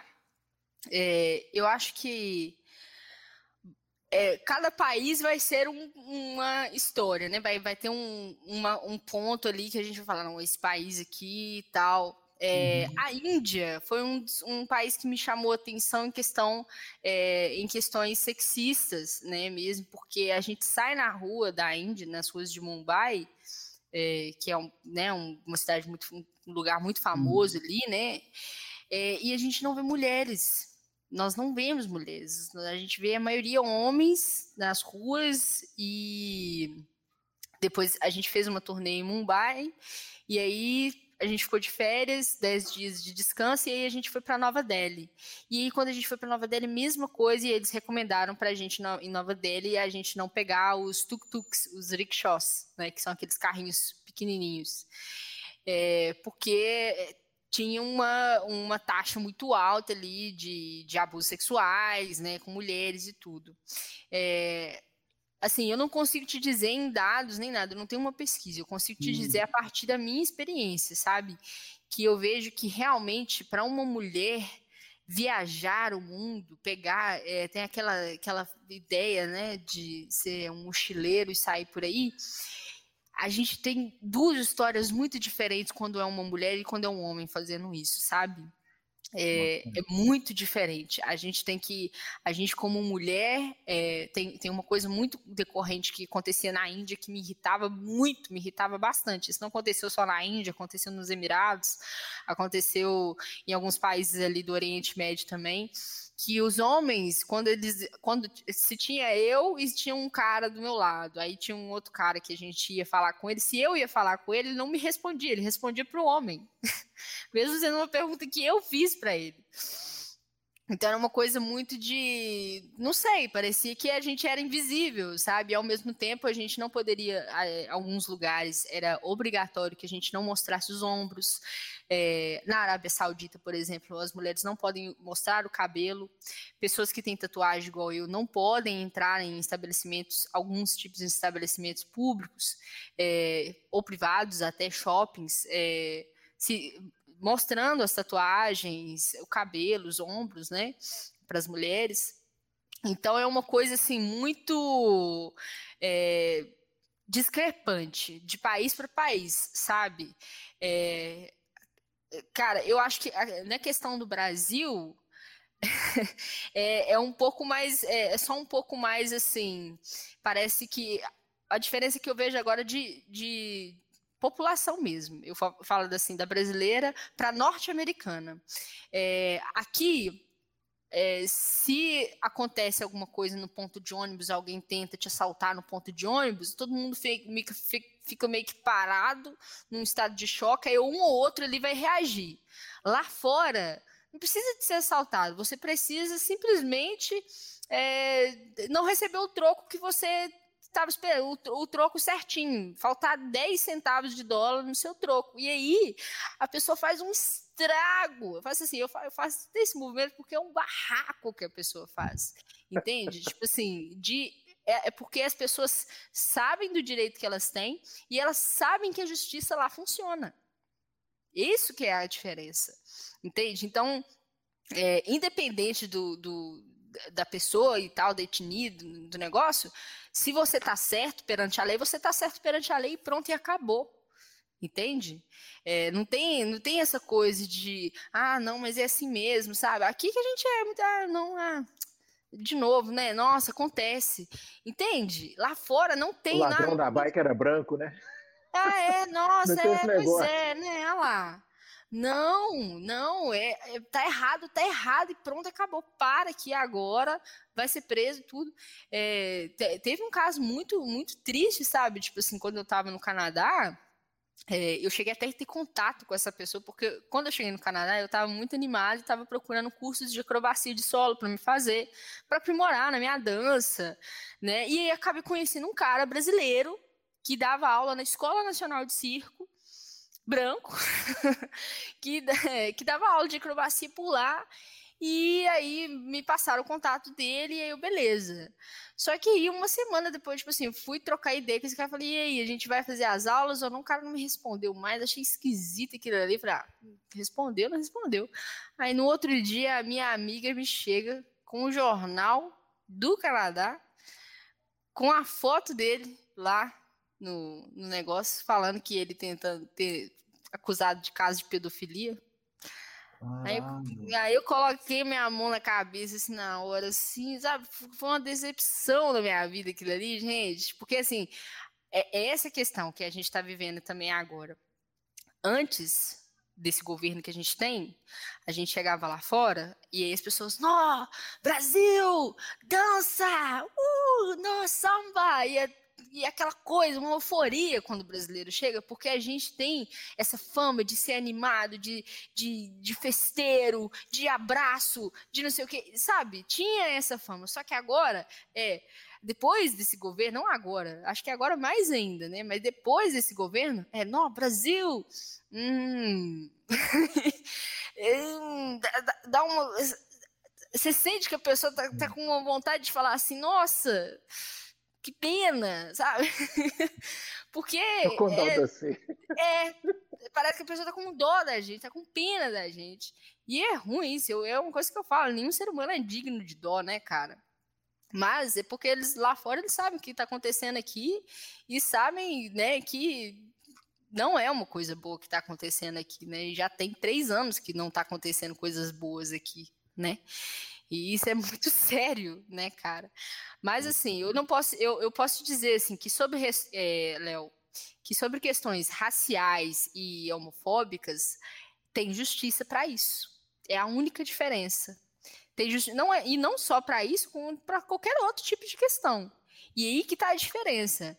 Se eu me sinto difamado por alguém aqui, até eu provar isso, já passou, o cara já saiu do Brasil, o cara já, já mudou o nome dele, sei lá, o cara não tá nem ligando, entende? Já arrumou um emprego, já pagou alguém, entende? Lá fora não, é aconteceu e vai ser resolvido, vai resol ser resolvido o quanto antes que tem que resolver, entende? Então, acho que a diferença de, eh, nessa, nessas questões sociais, raciais, homofóbicas e tudo, é que tem justiça, é que tem lei. E aí e todo mundo respeita a lei. 11 horas no Canadá, se você sai, você é, é, negro, é gay, é branco, não sei o quê, mas se você sai lá, lá fora, nas ruas do Canadá, 11 e 1, andando com uma cerveja, com, com uma garrafa de vodka na mão, o policial vai te parar e vai te dar uma multa de 60 dólares. Vai falar, volta para dentro da sua casa ou então paga a multa. Se não pagar a multa, vai para cadeia. Pronto, acabou. E isso não é só para isso, é para você. É, e, e, se você paga, eu fico imaginando isso, se você paga 60 dólares porque você saiu com uma garrafa de vodka na rua 11 horas da noite, quem dirá a pessoa que, que comete atos homofóbicos contra a outra, né? Quanto de multa que ela vai pagar se ela não tiver nem que pagar multa? Eu acho que ela vai direto para cadeia. Entende? Então é isso, é a lei sendo aplicada. E é, é para a sociedade entender isso que você pode ser, cara, quem você quiser. Você pode ter a ideia que você quiser, mas se você fizer um sinalzinho aqui, ó, acabou. Vai preso. Não, não tem, você não tem justificativa nenhuma. Acabou. Entende? Uhum. A lei está junto com a sociedade, né? Não a lei que está junto com o bilionário. Aqui o problema é esse, né? É que inclusive foi um susto, né? Que eu não sei nem o nome dele, mas que era identificado como médico lá no Egito. Foi no Egito? Foi no Egito. Sim, mesmo. sim. Né? Por ter feito uma brincadeira que é muito comum de ser feita aqui no Brasil, né? Muito, muito comum, assim. Ele fez lá e deu, tipo, muito ruim para ele. E, assim, muita gente comenta nas redes sociais, né? Muita gente comenta que bobeira, que palhaçada, que é esse processo de naturalização que você fala, né? Que, é. O cara fez uma é. piada assim com a mulher e o cara vai ser preso por isso. Ainda mais quem vai ser preso, né? Que acho que na cabeça da galera se fosse uhum. um cara preto, né, pobre, que estivesse trabalhando lá no subemprego, suave. Normal, é. Pô, prender um médico por isso, gente, um cara tão importante, né? Essa visão é foda. pois é, cara, aí que tá, entende? É essa, esse problema da normalização do absurdo que a gente tem aqui, né? É isso, né? Tipo assim, quem assiste pra a gente que assiste as lives do Atila, a gente vê muito isso. Gente, o Atila falando, a gente tá normalizou duas, mais de duas mil pessoas morrerem de Covid por dia. Isso é normal uhum. hoje em dia. É. Um ano atrás, isso era. Meu Deus do céu, agora já tá normal. E isso é uma coisa enraizada.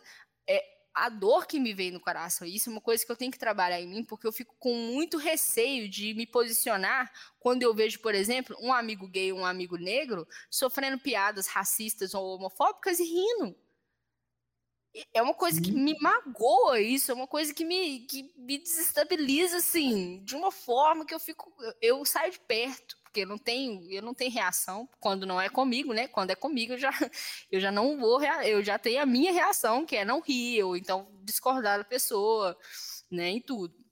Mas, assim, dói muito para mim ver amigos meus, amigos meus, assim, são amigos negros ou homofóbicos, ou, desculpa, amigos homofóbicos, eu acho que não tem, não. De desejo Mas, não, né? De desejo que não tenha. É, se eu encontrar alguém, essa pessoa quiser virar meu amigo, a gente vai passar por uma conversa, ele não vai ser mais homofóbico. Mas é, dói muito no nosso coração, né? Quando a gente vê um amigo nosso, assim, que é da nossa comunidade, que é nosso irmão cultural, de cultura, assim, né? E de etnia, e de cor, e de raça, e tudo, e essa pessoa não não entende ali que aquilo ali que a pessoa tá falando é uma coisa que tá difamando ela, tá desejando ali uma coisa completamente ruim para ela, né? É uma coisa que tem que começar a agir, né? Sei lá. E, e, esse pensamento de comunidade, né? Eu acho que né, quem cresce no hip hop, quem cresce aí no, né, nos movimentos de lutas sociais, entende essa ideia da, da comunidade. Então, assim, se fez com ele, mano, tem a ver com você, sabe? Só uhum. não é você me deu liberdade, sabe? Só não é você porque você não tá naquele lugar. É isso. É. Ó, fomos longe, hein? Pois é. O bom de entrevistar, a Itza é que ela já vai viajando, né? Você pergunta a parada, ela já vai encaminhando 50 perguntas, 50 problematizações. É, né, não avisei vocês que eu falo demais. Eu falo, nossa senhora, me deixar aqui, eu fico aqui, ó. Perfeito. Mas a gente gosta de entrevistado assim, entrevistado que fala. Se, se, se as suas respostas viessem secas, o podcast já tinha acabado. Ah, não, então, é, não. Fica à é. vontade, entendeu? Nós temos até amanhã aqui, se você quiser. Vambora. Qual foi a pergunta que você fez para ela, Léo? Eu perdi. Oh, nós, eu tô atravessando a pauta aqui porque eu tô pegando os ganchos e tô colocando, mas a gente não vai deixar de, de responder nada. Uai, e, e como é que foi? Você participou também Participou não, você foi campeã do é. É isso, é diferente participar, né? Participou e foi campeã. E a, o Red Bull, enfim, é a Copa do Mundo, né, velho? Do, do, do aí, com as suas etapas, né? E você venceu a etapa nacional. E, enfim, a história do, do break aqui, grandes personagens né, do break, os b-boys e b-girls, importantes da nossa cultura é, tiveram essa visibilidade após ganhar, né? O, o e tal, né? Ou foi mais conhecido por causa disso. Como é que foi? Conta pra gente como é que foi participar lá da competição, como é que foi aquela vitória que o vídeo é engraçado que você tipo, fica doida, né? Começa a gritar e morre a placa assim, é muito doido, velho, a vitória. Gente, gente, aquilo ali, aquela, aquela hora ali, ó, que, que levantou meu nome ali, que a Fabi levantou meu braço ali, gente, tava passando um flashback na minha cabeça, cara. Tava passando um negócio na minha cabeça. Sabe quando passa a sua história toda na sua cabeça falando, meu Deus, eu não tô acreditando. Entende? Assim, é... foi muito realizado. Foi, foi, acho que. Eu, eu, não, eu não. Eu até hoje não entendo assim, o que, que aconteceu aquele dia, assim, eu falar, ah, não, foi isso, fui terminado e tal. Cara, eu tava em turnê, aí eu vim pra cá. Hum. Aí eu passei aqui em Belo Horizonte primeiro na regional. E aí eu ganhei regional. É... Só que eu tava muito focado no Soleil essa época. E uma coisa que voltava a me assombrar nesses tempos bastante era a questão da autocrítica. Né? Ainda mais que eu estava ainda me adaptando no Soleil, ainda estava me adaptando para essa vida de turnê. Eu tinha começado a turnê fazia um, poucos meses, e aí eu ainda estava muito com esse pensamento, sabe, de que, nossa, cara, eu é, sou a única pessoa que, que dança breaking, todo mundo aqui é graduado, todo mundo aqui sabe, essa coisa, porque no SIC realmente todo mundo é, que estava ao meu redor ali era graduado, tinha feito dramaturgia, eu tinha participado de uma escola XY, todo mundo de países evoluídos, né? E eu do Brasil. E aí, é, eu sou a única artista brasileira que tem no meu show.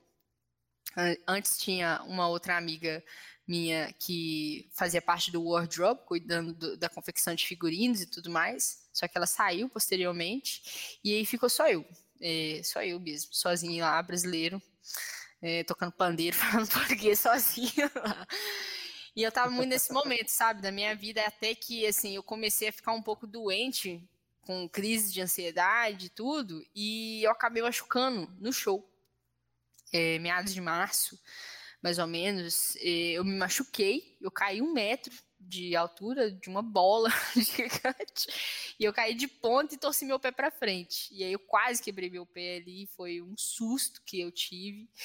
Mas eu fiquei de, de muleta, eu tive que usar a bota, eu fui para assim, muita sorte minha de trabalhar no Soleil nesse ponto, porque é, eles me deram todo o aporte, eles me deram todo, toda, tudo que eu precisava, né? Eles mandaram para a base do CIRC, eu tinha fisioterapia todos os dias, tinha academia, então foi um trabalho ali que, se eu não tivesse no Soleil, se eu tivesse machucado em qualquer outro lugar, eu não teria me recuperado em três meses. E eu não teria me recuperado a tempo de ir para a Red Bull BC1 Cypher Brasil, que foi a final nacional. E aí, cara, que assim, eu tava nessa. Eu me recuperei, voltei para turnê mas assim, tava 90% ainda de recuperação, meu, meu, eu ainda tinha que dançar com o pé enfaixado. E aí eu achando que, porque o que aconteceu? Quando eu machuquei, era para eu voltar para o Brasil em um mês. Só que porque eu machuquei, eu tive que ir para a base do Soleil, aí eu fiquei cinco meses fora de casa. Então foi tipo assim, eu fiquei longe da minha família, longe da minha namorada, eu tava longe de todo mundo, tava machucado, sabe? Tipo assim, não tava nada indo muito bem nessa época. E aí foi quando eu comecei a me recuperar devagarinho ali e tudo. É, e consegui me recuperar em três meses por causa desse, é, por causa do aporte de soleil e tudo, consegui me recuperar, muita dedicação também que, que eu tive que ter ali para me recuperar. E aí eu lembro até que uma sessão que eu estava tendo, uma pessoa me perguntou, é, é, e aí, você vai lá na Red Bull One e tal, qual que são suas expectativas? Aí eu falei, olha, ah, eu vou, sabe, mas eu quero ir, eu quero curtir o evento, eu quero ver meus amigos, igual eu tenho uma vaga lá, mas eu não tô pensando assim muito no, na competição, porque eu tô machucado, sabe? Tô aqui. Sabe, essa coisa, eu tava muito nesse sentimento, sabe? De tipo assim, ah, cara, não vou, não, não tô indo assim para ganhar aquela coisa, assim, tô indo assim nesse, ah, nessa coisa assim vou competir, vou competir, mas eu vou ver meus amigos, vou dançar muito na SAIF, vou curtir o evento, vou tirar foto. tava assim, vou dar rolê em São Paulo, tava nessa vibe total. Vou tirar onda, vibe. você tava pensando como é que você é... ia tirar essa é. onda, né? Entendi. É, eu falando, não, cara, eu não, não, não tô pensando na competição, assim, pensando na competição. E aí, rapaz, cheguei lá e fiquei igual uma criança, igual um menino pequeno. Fui brincar ali, fui dançar ali, e ver meu amigo ali, e dança, não sei o quê, e vai na lanchonete, toma um cafezinho e tal, e tudo, e curtindo, e curtindo, e curtindo. E curtindo, que aí quando eu vi, cara, quando eu parei, eu tava na semifinal já. Eu falei, meu Deus do céu, peraí.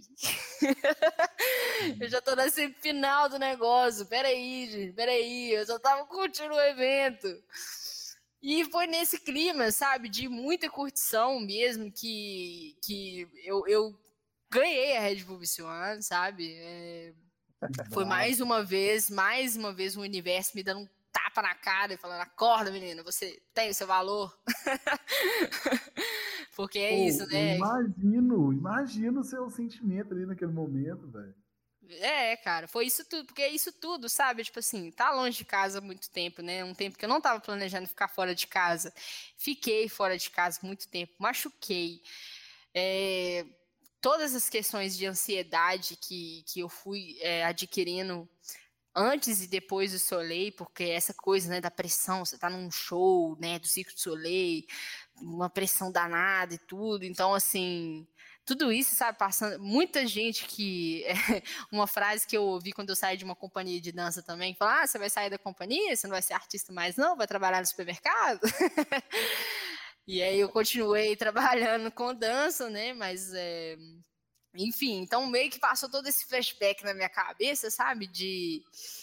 Da, da minha luta, sabe, até ali, eu lembro de eu olhar pro meu pé enfaixado e sabe, depois que eu ganhei, que eu tirei a camisa, que eu mordi o troféu e eu saí lá e fui lá para baixo, que eu tirei meu, meu tênis, assim, que eu olhei pro meu pé todo enfaixado, eu falei, valeu a pena, cara. Isso tudo aqui teve um, teve um porquê, sabe? Tipo assim, foi um momento que eu olhei e falei, nossa, eu não sabia que ia dar nisso tudo, sabe? Que essa dedicação realmente me surpreender dessa forma, entende? É, mas é, uma coisa interessante é isso.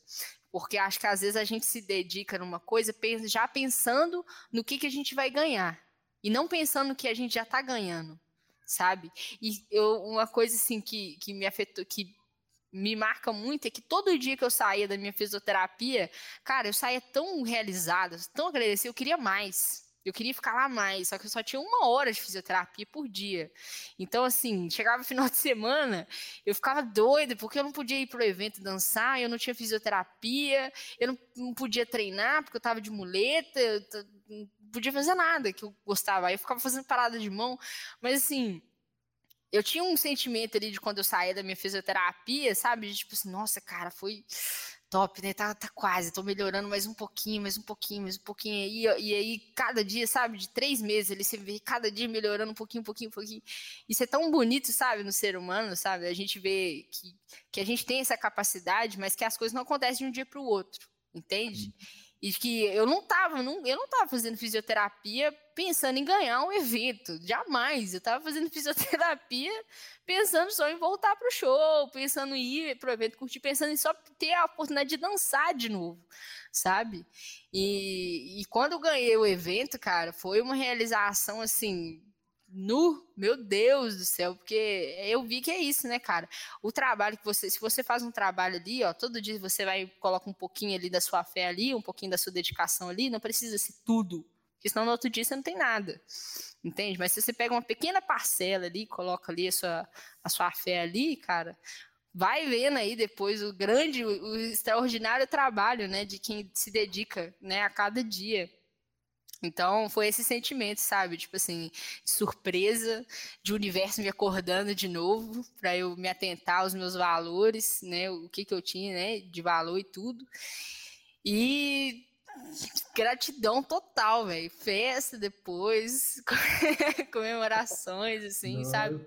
E, né, e, tipo assim, aí não virei uma celebridade, né? Tipo assim, ah, ganhei, ah, ganhei, ganhei, beleza continuo treinando, continuo arrumando a casa com a minha mãe aqui. é, mas tem uma projeção interessante no, no, meio, né, na cena do break e tal muita gente acaba conhecendo por isso. Assim, sim, né? sim, com certeza. Não, é, com certeza. Depois disso, aí que vem, né? Tipo assim, essa coisa toda, assim, de. Isso é muito bom, né? Acho que é, no sentido, porque isso meio que expandiu o meu campo de, de, de, de visão e outras pessoas conseguiam me ver também, né? Isso é até um pouco relativo. Depois a gente pode ir para outro assunto que eu gosto de falar bastante. Né? Quanto mais alto você chega, mais visível você é, mas mais vulnerável você fica, né? Hum. Porque você está sendo visto né? Então, é, é foi muito bom. Você gostou do álbum nu, né? É. Exatamente, mas é, é, é, essa questão, sabe? Tipo assim, abriu mesmo um, um campo de oportunidades para mim, né? Fui convidado para ser jurado em alguns eventos, participar de alguns eventos. Com certeza, eu acho que se eu não tivesse ganhado a Red Bull, eu acho que eu só eu ainda ia, né, continuar sendo uma pessoa do Soleil, né, e tudo, mas não tão é for, não tão forte como eu estou agora nesse campo do breaking, assim, da cena do breaking, né? E também levantando a bandeira LGBTQIA+, junto com o tio, que, que é um, um b-boy que ganhou no mesmo ano que eu, né? É, que massa. É, e, é, e é bacana você falar disso, porque a nossa próxima pergunta ela já vai entrar na questão desse mês de junho, né? Que é um mês tão importante para a luta LGBTQIA+, né? E aí eu queria saber de você como é que é, é essa questão de ser tão jovem, né? E, e ter que, tão jovem, lutar por é, liberdade, direito à vida, direito de amar quem você quiser, né? Ou quem você sentir que deve amar, né? É, Sim. E, e, isso sem que as pessoas, sem, sem ter que ouvir, né? Como é que é lutar para não ter que ouvir as pessoas dizer assim, ah, isso não é normal. É, como é que é tão jovem ter que lutar por, por tanta coisa, né? Por algo que é tão significativo que é liberdade mesmo, né? Sim, sim. É, assim, é, o que eu posso te dizer é que antes as pessoas elas tinham medo de lutar, né? Agora a gente tem um pouco mais de liberdade, mas a gente tem que continuar lutando. Não quer dizer que agora é, porque a gente está em 2021 que ainda não tem casais lésbicos sendo expulsos de, de, de baladas porque se beijam, né? Porque, porque são casais lésbicos, né? É, e, cara, também é uma coisa assim. Porque a, a gente as pessoas pensam que simples, liberdade é simplesmente né, o direito de ir e vir e tudo, mas nesse ir e vir, como que eu vou? Que roupa que eu visto? Como que eu vou? É, com quem que eu vou? Né? Para onde que eu vou né, nesse ir e vir? Né? Então, assim, é aquela coisa de eu saber que é, eu tenho a minha liberdade aqui comigo, dentro da minha casa, né? E tudo na casa dos meus pais, né? É, mas que fica um pouco mais complicado para mim, para minha namorada, um dia, se a gente quiser, como já aconteceu, da gente ir numa festa que a gente achava que era uma festa super legal, e aí a gente tava lá e aí a gente acabou sendo assediada por um cara que achou que a gente ia comprar um jogo de, de homenagem dele, uma coisa super desnecessária, entende? Eu não sei se casais héteros passam por isso, sabe? Da forma, da frequência que a gente que é mulher, que a gente que é não binário, passa, né? Além de eu ter, igual eu coloquei, né, na questão do meu nome, eu coloquei essa questão de conviver com, meu, é, com a minha sexualidade, com meu, minha identidade de gênero ser criticada, ser questionada o tempo todo, né? Tem toda essa questão ainda de que se você não atende certos comportamentos e certos padrões para aquele homem hétero, cis, branco que está sentado na beira de um boteco às duas da tarde, você está incomodando aquele cara e aquele cara se sente, se sente no direito de assoviar para você, de, de, de chamar você de criatura do inferno e outras coisas mais, entende? Então, assim, é, é muito difícil, sabe, ainda. E, infelizmente, né, a gente tem que falar isso, ainda é muito difícil. Tem gente que fala, ah, mas na, na, não é igual antigamente. Não é, nada é igual antigamente. Nada é igual antigamente. Assim como o racismo antigamente é, colocava, os, enforcava os negros nas árvores né? Aí daí a origem do termo piquenique, né? E tudo.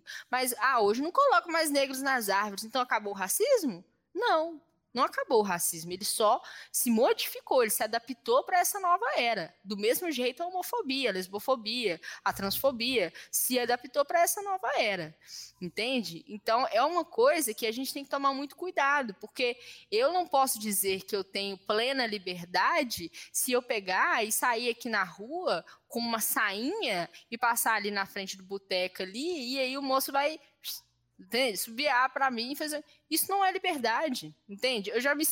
eu, eu sei que se eu fizer isso, isso vai acontecer. Eu tenho plena certeza de que isso vai acontecer, entende? É, do mesmo esse é engraçado isso, né? Que nesse mês do orgulho LGBTQIA+, do orgulho gay que a gente tem, é que começam a aparecer vários casos de homofobia, né? Igual o caso do menino que foi difamado num grupo de WhatsApp porque ele sugeriu um trabalho de pesquisa da cultura LGBTQIA+. E ele foi difamado por quem? Pela, pela diretora da escola. E esse impacto que as pessoas não sabem, que, que pessoas hétero, é, hétero cis, né? É, elas a, assistem isso acontecendo, mas elas não sabem o impacto que isso tem, cara. É um impacto muito grande para a vida dessa criança, cara, que vai. Porque isso, olha só, já define é, é, isso acho assim, já fiquei, eu fiquei imaginando esse menino, né? Ele propôs um trabalho, ele pro, propôs uma pesquisa. Ele não falou assim, vamos todo mundo vestir de, de vestir de drag queen e, e, sair na rua cantando. Ele não propôs isso, ele propôs uma pesquisa, um trabalho, né? Uma coisa plausível, né, para um aluno, né, propor uma pesquisa. Mas aí ele foi difamado. Aí agora você acha que ele vai propor isso de novo? Não vai. Não vai propor isso de novo. Entende? Porque quando acontecer alguma coisa semelhante, similar a esse evento, ele vai se distanciar daquilo. E é isso que a gente não quer, entende? Se distanciar disso, porque a gente se distanciando disso, aí a gente pensa que, de, porque de longe eu vejo um, é, eu vejo um bando de prostituta lá na Guaicurus. De longe, eu vejo um bando de gente, de, de gente louca na parada gay. De longe.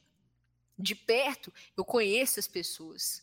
De perto, eu escuto as pessoas. Eu vejo de onde elas são. Eu vejo a história delas. Entende? Então é isso. Ninguém... Um monte de gente fala da Guaicurus. Quem já foi lá na Guaicurus?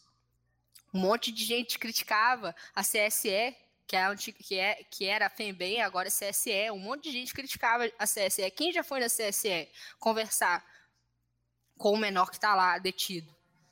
Poucas pessoas, pouquíssimas pessoas vão, vão procurar saber a realidade né, dessas pessoas. Então, e além de tudo, né, a gente tem ainda por cima pessoas que estão é, que são realizadas é, em suas carreiras, em suas vidas financeiras e tudo, mas que são que tentam ser escondidas ao máximo possível.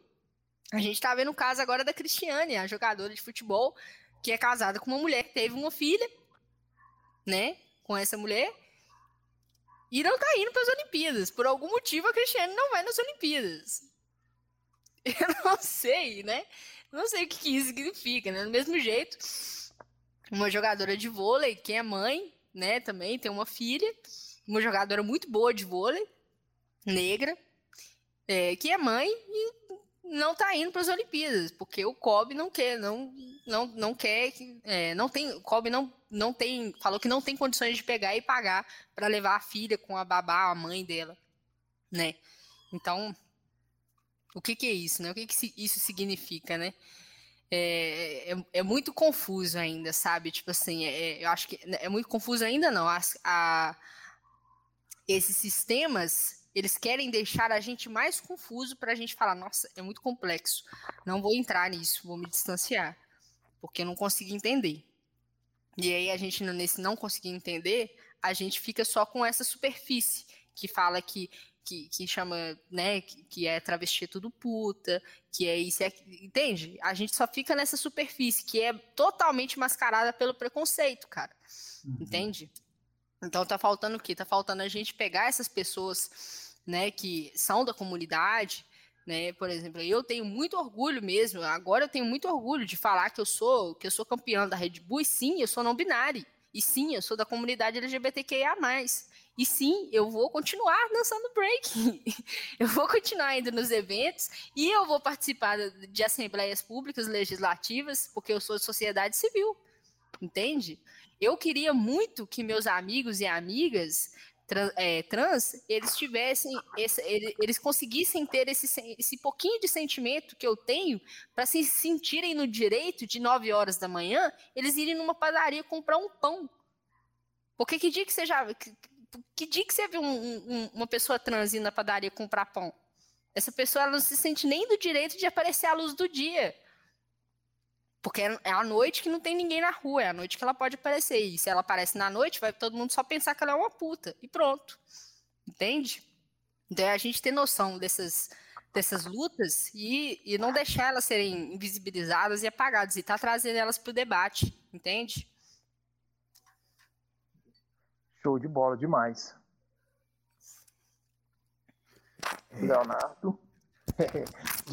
É, absorvendo, Leonardo? Pois é, sempre uma aula, né? É, a gente está falando que esse podcast a gente está aprendendo mais do que comunicando em si. Pois é. Eu tô adorando esses sábados, esses, esses encontros, viu? Gravação de episódio, todo dia é uma aula diferente, é isso, né? Ver o outro falar é importante pra caramba, assim, ter esse espaço né, de diálogo, de troca. Ô, ô, ô Itza, conta pra nós aí. É... Quem, quem que é a galera que tá fazendo aí né, que está dançando na cidade, assim, na atualidade, Minas Gerais, no Brasil, que você vê como referência para você, para o seu trabalho, quem que aí está despontando aí também, é uma novidade no cenário, você queria indicar?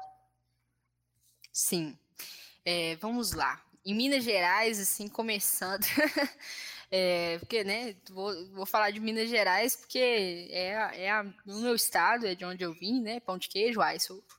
Então, Então eu sempre começo falando de Minas, né? Uma pessoa que realmente é a, é a, refer, é a maior referência, eu acho que eu tenho, que muitas outras mulheres têm, é, é a Big Girl Natana, lá de Uberlândia. É uma Big Girl já tem anos já. Quando eu comecei a dançar, ela já dançava. Mas que é uma Big Girl que não para de batalhar, não para de participar de eventos. E ela tá sempre competindo ali tudo. Então eu indico ela muito assim para mostrar mesmo para as crianças, sabe? Para as mulheres que, né, ah, quero dançar, mas sou mulher. Ai, tá, tá aí. uma mulher que dança muito, sabe?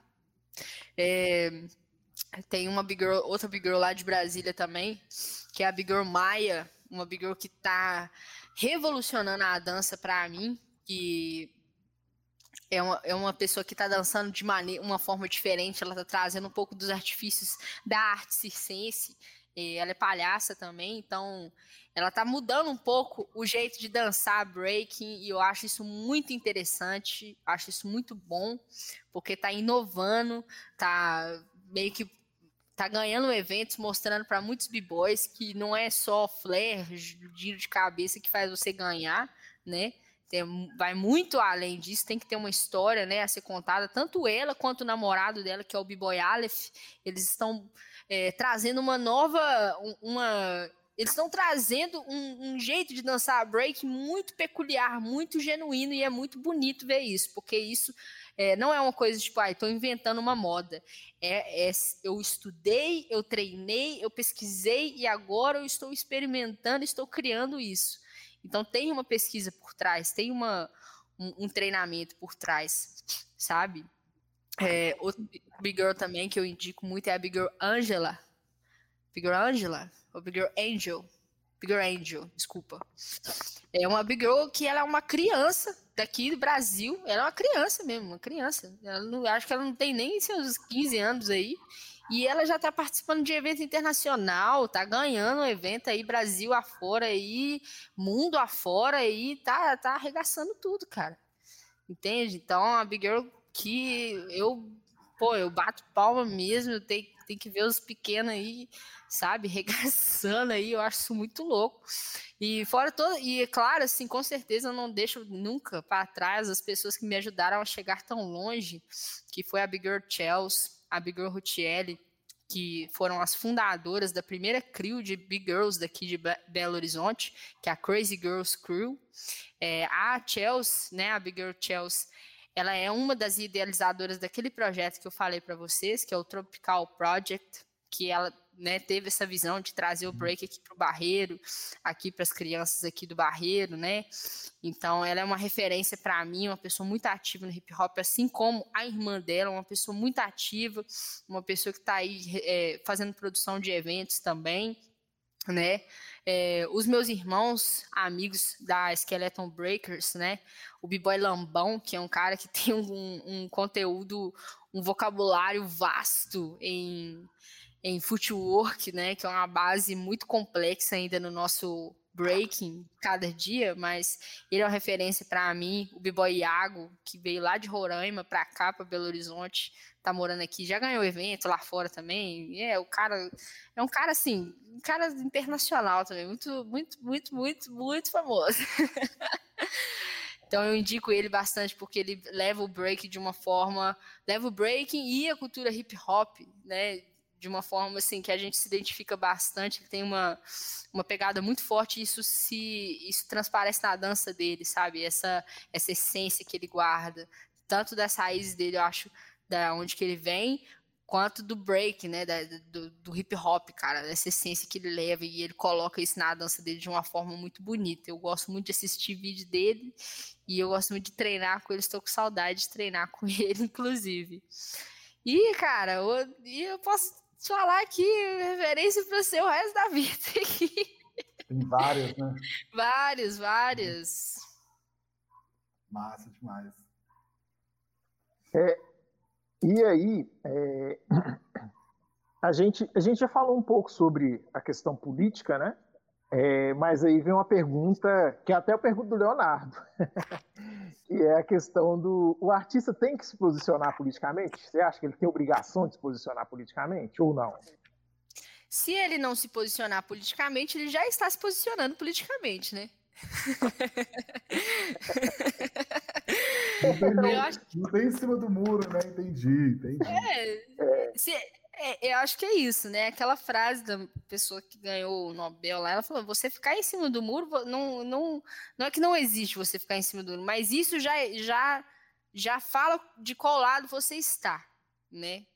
Já fala que você não está é, inteiramente ajudando o lado que tem que ser ajudado. É isso. E aí você dizer que você não está ajudando lá, que você não está ali, é isso que tá, né? Aí a gente entra naquela discussão, porque ah, o artista ele tem que se posicionar politicamente, e a pessoa já pensa que ela tem que colocar aqui uma bandeira do, do, do MST aqui, que ela tem que fazer uma passeata, que ela tem que fazer um não sei o quê. Eu acho que não é aí. Eu acho que não é aí no uhum. sentido assim, se você tem condições de fazer isso, se você quer fazer isso, faça se você tem condições de fazer, cara, faça.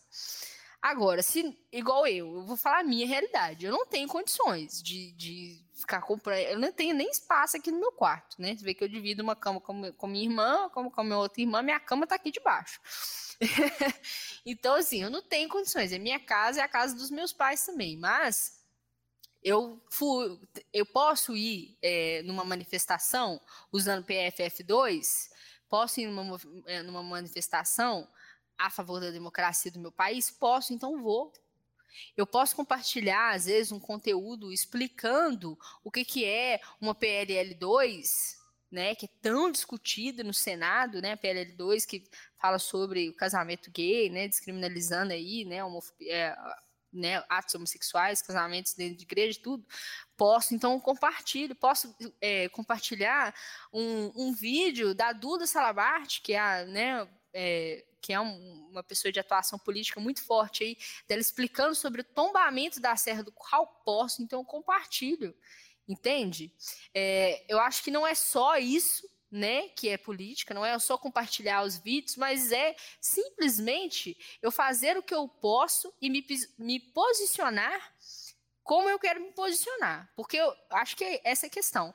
É, a Juliana Paz, eu vou falar o nome dela aqui, porque eu falo o nome mesmo, eu não tô nem aí. Depois, depois se ela denunciar, a gente, né, manda ela aí conversar não, com a gente. O processo vai para o Emerson. A conta está é, vai, nome é, dele. Tá ela não faz. Meu nome o negócio... é Emerson, eu tenho, é, é meu vulgo.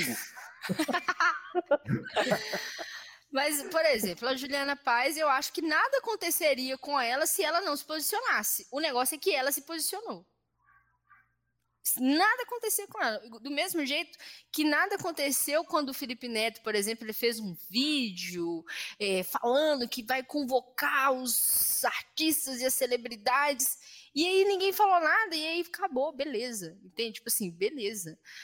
Entende? Eu acho que é aí que tá a diferença entre você ser neutro, que é o que a Juliana Paz quis fazer, né? Eu quero ser neutro. E aí forçou essa barra dela aí e eu sou invisível, eu estou escondido. Fica escondido então, porque se você aparece na novela, no jornal, na entrevista, igual eu tô aqui dando uma entrevista para vocês, aí vocês me perguntam isso, aí eu falo, ai, eu não quero, sabe? Pois, uai, por que, que, que eu tô fazendo aqui então? Eu já estou me posicionando, eu já estou dando entrevista para vocês. Então, agora que eu estou aqui, eu estou aqui. Não, não, tem como colocar, ó, tirar a minha camisa de, de ativista LGBT, tirar, colocar só a camisa do breaking. Ou então, se, quando vocês me chamassem aqui, ah, quero fazer um podcast. Ah, você quer fazer um podcast com a Itza do Break? Você quer fazer um podcast com a Itza LGBTQIA+. Não, você quer fazer um workshop, um, um, workshop, quer fazer um podcast comigo. E eu carrego todas essas coisas comigo, entende? Então tem essa noção. Entende? Acho que é essa que é, que é a questão que o artista tem que ter. Essa noção de que ele sendo artista ou não, é, ele vai ser cobrado, ele vai, ele vai ser questionado sobre a posição dele. E não só sobre a posição política dele, mas é, todas as posições, cara, que a gente tem. A gente é artista, a gente se coloca num palco, no holofote, lá com o MC falando nosso nome, de onde a gente é, falando nossa crio. E aí você não quer aparecer, você não quer se posicionar. Você já está lá, você já está lá no negócio. Entende? Então se posicione, mas não se posicione porque você está sendo pressionado a se posicionar. E aí eu acho que tem muito disso também. Ah, eu não vou, eu sou o artista bolsonarista, eu não vou me posicionar. Uai, amigo, se posicione então, porque então por que você está defendendo uma causa que você não vai se posicionar por ela? E não faz sentido. Você ter vergonha é a mesma coisa. Não, você namora aquela gente que, não, que namora e não assume namorada, não assume namorado, vai, que, que é isso? É, ninguém entende uma coisa dessas, vai. Tem que assumir, tem que dar de mão dada, bonitinha, tem, né, anda de mão dada, leva na casa da mãe do pai, essa aqui é minha namorada, essa daqui é minha... Entende? Que é uma coisa muito difícil, né, no campo, numa comunidade LGBT, que é isso, né, vou, levar, vou assumir, né, Hoje em dia, hoje em dia a gente tá muitas pessoas estão preferindo causar esse climão mesmo, né? Do que do que não, porque ó, eu tenho que assumir minha namorada, eu tenho que assumir mesmo a pessoa que é minha parceira aqui de vida. Eu sei que você queria, mãe, eu sei que você queria, pai, que eu trouxesse um cara, mas eu trouxe uma mina. é a verdade, né? Então, aceita. Vou então... mandar foto no grupo da família. É, ué. Manda foto tudo. Aí não aceita, então tá, a gente almoça, a gente almoça fora, a gente almoça com outra pessoa, entende? A gente almoça no restaurante, então. A gente almoça onde alguém aceita a gente, mas é a mesma coisa, entende? Tipo assim, eu tem uma parte da minha família que é, elas têm posição política contrária à minha. E eu vou almoçar na casa deles, se for preciso, eu vou almoçar na casa deles, e se for levantado esse assunto, eu vou me posicionar. Ah, mas né, seu tio, essa tia, seu avô, aí. É a Isabela, que é a Itza, e é a, a sobrinha. A sobrinha também fala, a sobrinha também tem opinião aí. Né? Tem que parar de ter essa hierarquia, tem que parar de, de vestir essas, essas esses, esses figurinos, né, cara? A gente não tem que ter medo de ser a gente, né? Concordo demais. Demais na conta. Estamos caminhando para o final, né, Emerson? É isso aí. Estamos finalizando. Infelizmente, caminhando para o final, porque assunto eu sei que tem, Léo. Se tivesse mais 10 perguntas, a gente ficava aqui trocando ideia tranquilo. Suave. Ô, Pretão, você quer explicar ela aí, a dinâmica final, para a gente encerrar? Olha só. Como, como, eu te disse, né, é, são três perguntas, você escolhe um e faz três perguntas para essa pessoa. Porque, assim, é muito fácil para quem está entrevistando chegar lá e lançar um monte de pergunta e colocar para o entrevistado perguntar, né? Mas e aí? E como é que é estar tá do outro lado? Né? É, e, e, é isso, não tem muita dinâmica. Eu só quero lembrar que eu sou um pai de família, duas crianças. E dependendo da pergunta, você está destruindo um lar, entendeu? Então, pega leve. Não, eu não vou perguntar se você assumiu o poder, porque com certeza não é isso aí. Eu... isso aí eu não vou perguntar. É, eu, assim, eu acho que, bom, vocês, acho, vocês podem decidir quem responde, porque eu vou responder, eu vou perguntar para o podcast né? E aí, ah. e aí vocês. Leonardo sempre. Ah, então começa com ele. Já jogou a bomba pra você. Vou perguntar as três pro Léo. O Léo é bom de responder perguntas. Ai, gente, se eu pudesse falar isso nas entrevistas, a pergunta para minha irmã, que ela tá aqui, ela responde. ai, ai.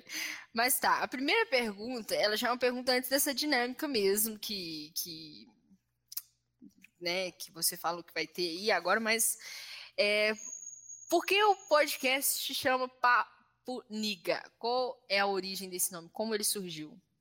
Ah, que doido. Quem começa, Enes? Eu sei. Pode começar, Leonardo, eu deixo. Os mais jovens é. primeiro. Ou então, Itza, é... primeira, a ideia do podcast, né, é uma ideia que surge com o Emerson, né? E o Emerson ele me convida para poder fazer parte desse podcast a partir de uma troca de ideia que eu tive com ele. Assim, eu, eu atravessei, né, fiz a virada de 2020, 2021, pensando em várias contribuições que eu precisava de fazer para essa cultura que tanto me ensina, né? E hoje muito do que eu sou tem a ver com isso que eu aprendi na rua, saca? É com hip hop, é com a militância, é com galera preta que sempre está dando papo reto, sempre está fazendo um evento, é com samba, né? Sou fruto do samba, sou fruto do, do hip hop. Então eu queria, de certa forma, dar uma contribuição né, para esse trabalho que, que, chegou na minha vida, que me impactou. E aí troquei essa ideia com o Remus que eu queria fazer alguma coisa, mas que eu não sabia o que, que era, né? Não sei, acho que eu faço que um vlog, é, não sei que, que eu não tinha um, um, formato. E aí, muito a partir disso, né, ele me chama, me convida para poder fazer parte desse podcast, que era um projeto que ele estava afim de tocar e tal. E aí a gente vem para essa ideia. Discutindo nomes, né, a gente tem um, né, o hábito de, de, se chamar, né, quando a gente vai dar um salve no WhatsApp no Instagram, de salve mais amiga, né, de, de, de, conversar assim, de usar né, essa gíria norte-americana, né, que é uma ressignificação de um termo preconceituoso e que a comunidade preta norte-americana traz para si e dá um outro significado e, com, e assim, causa um, um, nó na cabeça dos brancos, né, que é algo uhum. que eu me, eu me refiro à minha comunidade assim, mas você não pode chamar, sabe? E há tanto tempo você, você usava essa palavra para poder né, me causar mal, hoje né, eu uso ela com outro significado. E, e, brincando, né? A gente sempre tem esse ato de, de se chamar dessa forma. Então, velho, o que, que acha da gente colocar o, o, nome do podcast como Papo Niga, saca? que é um papo nosso, que ao mesmo tempo é de coisas que é, nossa gente fala e que a gente não quer ouvir outras pessoas dizer sobre, saca? Uhum. É, é, muito disso, assim, o conceito vem dessa ideia. Pode crer. O Leonardo falou tudo, eu não tenho mais o que explicar, não. O Leonardo respondeu, sem educação. Falou tudo. Mas é isso mesmo. É, surge, surge dessa ideia mesmo de, de como a gente se tratava mesmo e da ideia de que a gente curte muito é, o rap dos anos, 80, dos anos 90, né? Então, é, a gente curte muito som Tupac, Notorious, né? É, e aí a gente veio e, e acabou achando esse melhor nome, o nome que mais combinava com a gente, com a troca de ideia que a gente tem, era essa mesmo. E como o Leonardo disse, é algo que é nosso, né? É porque eu também entendo o, o MyNiga como o código, né? É, uhum. E aí a nossa, a, a, a, quem é da quebrada tem os seus códigos próprios para se comunicar, né? Sim. A gente sabe como a gente se, como a gente se comunica, como a gente se conhece, como a gente se identifica e isso é algo nosso, né? É, e a gente é tão silenciado em, em, tantas coisas, né? Então, a ideia é dar outro significado para algo que é, poderia estar tá fazendo mal, né? Ou que as pessoas querem tirar de nós, e a gente resolveu dar um, um outro significado para isso tudo. Muito bom esse, cara. Muito bom essa questão de ressignificar, né, cara? É uma, é uma, eu acho que é, é uma vitória muito boa aí que, que a gente pode ter aí. Acho que não só desse termo niga, mas também nos termos, por exemplo, em termos LGBTs também tem, tem muito disso também, né? O, a, muito, a sapatão, muito. né? Sapatão, sapatão, a gente pegou isso, cara. e, e é o nosso, é tudo nosso. Até o viado mesmo, né? O viado, ele, ele foi muito tempo uma coisa de difamatória, né? Para difamar o outro né? Mas hoje em dia a gente já conseguiu pegar ele já ressignificar isso de uma forma maravilhosa, maravilhosa, assim, que dá muito orgulho mesmo, sabe? É, então vamos lá, né? Deixa eu ver aqui a minha próxima pergunta. Ah, não começou as perguntas, não? Não, é, já vai para a segunda, Léo. É... Burlando o gênio da lâmpada, né? Não, não, não não vão dar mole, não, porque senão daqui a pouco nós estamos respondendo questões muito profundas aqui. É. Parada, já falei, essas paradas perigosas, eu tenho família. É. Sim, muito doido isso. É você falar, até isso que já puxa aí para a pergunta que eu quero fazer. É, então, uh, o Papo Niga ele vem dessa questão de conversas suas, eu acho que muito louco essa parada mesmo, muito louco essa ideia. É, vocês têm alguma é, preferência de pessoas que vocês tragam, é, querem trazer para cá? Tipo assim, para estar esse podcast para vocês, tipo assim, ah, a gente quer trazer é, gente da quebrada, a gente quer trazer artistas, a gente quer trazer gente, é, a galera da comunidade preta mesmo. É, tem, tem alguma uma preferência, assim, uma ideia assim de que não é esse público aqui que a gente está focado para trazer para cá, para a gente alcançar essas pessoas? Ou é uma coisa, uma coisa tipo assim, ah, chamar fulano. Tem, tem, um, tem, tem esse recorte, assim, acho que essa é a ideia primária, né, como eu te disse, assim, sobre a ideia do, de assuntos que só a gente pode falar, né, a ideia de, de ser papo liga, é trazer a comunidade preta, e essa comunidade preta que é diversa, saca? E que faz muita coisa, e que se vê no mundo de várias formas, sabe? E que, enfim, de orientações sexuais diferentes, e que entende o seu corpo de forma diferente mas dentro da comunidade preta, saca? Algum dia a gente pode trazer uma pessoa branca para. Enfim, eu não quero fechar a porta, não sei se a gente um dia pode fazer isso, mas não é foco e, e na nossa lista né, enorme de pessoas para convidar, até hoje não surgiu ninguém, porque o nosso, enfim, queremos ouvir as pessoas pretas falar, saca? Mas não necessariamente tem um trend que não sei se um dia talvez uma pessoa branca que a gente queira trocar uma ideia, a gente não possa trazer aqui saca? E, uhum. enfim, não, não tem uma porta fechada, mas existe uma preferência, e é uma preferência que é um sentido, né? Do que é, é a essência do, do podcast. Pode é, crer. É, eu, ve, eu vejo muito também no sentido de que é, a comunicação que é produzida de um modo geral, né? A comunicação da TV aberta, né? O que é comunicação de massa, né? falar agora como jornalista. a comunicação de massa, ela se liga muito a estereótipos, né? É, e a gente sabe que dentro desse estereótipo que, que é colocado para a grande massa, é, a galera LGBT não está nesse estereótipo, é, o cara que é preto, que usa o seu black power, que defende a cultura black, ele não está nesse estereótipo.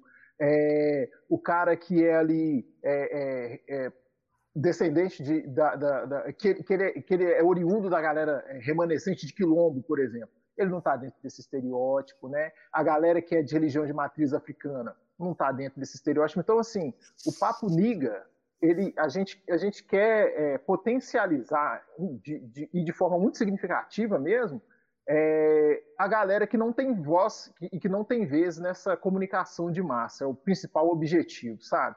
De poder falar das coisas que são é, cotidianas nossas, né? Porque a gente enfrenta preconceito cotidianamente, mas a gente também escuta o nosso samba, a gente também tem os rap que a gente curte, é, a gente tem os grafiteiros que a gente acompanha, tem os artistas que a gente acompanha que faz aí é, é, o seu corre é, é, na arte que é, pelo, pela margem, né? A gente tem aí a galera que é da poesia marginal. Então, assim, a nossa ideia principal é a de poder quebrar com esse estereótipo e ser um canal de potencialização daquilo que você não vai ver na Globo. Isso a Globo não mostra. Né? Então, é, a nossa ideia é basicamente essa. E, e a gente tem um recorte que é o recorte focado na periferia, na população preta, né? e é isso. Nas mulheres, né? porque é, o machismo também tá foda, né? então tá, tá a gente tem visto aí o número de, de feminicídio, de, de, violência contra a mulher é, é, crescendo de uma forma assustadora, né? Então, que as mulheres possam vir também é, é falar e, e, dar o seu papo também, falar aquilo que as aflige, aquilo que, que as, as realiza, né? Então, o Papo Nig é isso, né? É papo nosso. Pode crer. Muito doido esse papo. Eu, eu me sinto lisonjeado, assim, de estar nessa ideia de. Parece que é um papo, tipo assim, íntimo mesmo, sabe? Uma coisa de que. De tipo, vou na sua casa trocar essa ideia com você, Fraga. E me senti muito assim, né? Tô de estar tá trocando essa ideia íntima com vocês, assim. É, me senti muito confortável é, trocando essa ideia com vocês. É, e aí, a minha última pergunta, cara. péssimo com pergunta. Nossa, gente, é horrível. Tá você foi bem, tá, mandou bem até agora. É, bom, vocês, então, é, pensando nessa questão assim do público, né, que vocês têm esse recorte, tudo eu ah, concordo demais com isso, porque, né, nós não estamos sendo vistos aí nos veículos de comunicação de massa, realmente, Emerson, isso é uma coisa muito boa assim que vocês estão fazendo, que dá realmente voz às pessoas que querem ser, querem falar mesmo, tem o que dizer, né? É, quem é da periferia, quem é minoria, tem, tem muito o que dizer, né? É, então, pensando nisso, é, quais são assim é, os objetivos? É, vocês é, veem assim como quais são os objetivos que vocês é, conseguem enxergar assim que o Papo Liga pode ter alcance pode alcançar esses objetivos assim? O que, que o Papo Liga está trazendo, não para vocês, né? Imagino mas qual que é o objetivo? É alcançar é, as pessoas com o podcast? Qual que é o objetivo geral do Papo Niga, assim? O maior sonho, assim, do, do Papo Niga, né? Vou colocar assim. Oh, o maior sonho, acho que cada um, a gente é uma dupla, né? Mas acho que cada um traz um, um sonho, né? Os objetivos comuns para esse corre aqui é isso, assim, é a gente divulgar ao máximo vozes, né? Nessa diversidade que a gente acabou de dizer aqui. Então, a ideia é divulgar, é, é promulgar mesmo a ideia dessa galera, é apresentar pessoas que às vezes o grande público não conhece, ou que às vezes um, um entrevistado, né, que participou do podcast, traz uma galera que é do samba, sabe? E aí outro participante assim traz uma galera que é do break, e aí de repente essa galera que é do break vai ouvir fulano do samba, sabe? É, esse é um dos objetivos, né? É, mas assim, enquanto o sonho, eu queria muito né, que chegasse o momento que a gente fizesse de forma presencial, saca? no estúdio, trocando uma ideia, que fosse uma resenha suave, cada um tomando seu biricutico ali, saca? Trocando... eu, eu quero muito, assim, né? Esse é, é um, um, sonho, né? De ver o Papo Liga nesse patamar, saca? Que isso que a gente está fazendo aqui de forma virtual seja de uma forma presencial e que a gente tenha recurso para poder trazer um, né, um, um artista ou uma personalidade para falar e que seja uma pessoa que seja remunerada por isso, sabe? Que ela tenha um conforto para poder chegar ali naquele espaço e que isso que você sentiu né, nessa conversa nossa aqui seja uma parada real mesmo, que seja um lugar que seja um ambiente parecido com a nossa casa, assim, que a gente troque ideia por vários minutos, sabe? É, enfim, é, esse é um desejo pessoal, enquanto objetivo comum, acredito que um dos é esse, né? Pode crer. É, exatamente. É, a, a ideia comum é de conseguir realmente chegar no ponto de um estúdio e a gente conseguir é, trocar uma ideia mesmo de, de, uma forma intimista. Ah, eu gastei agora o português.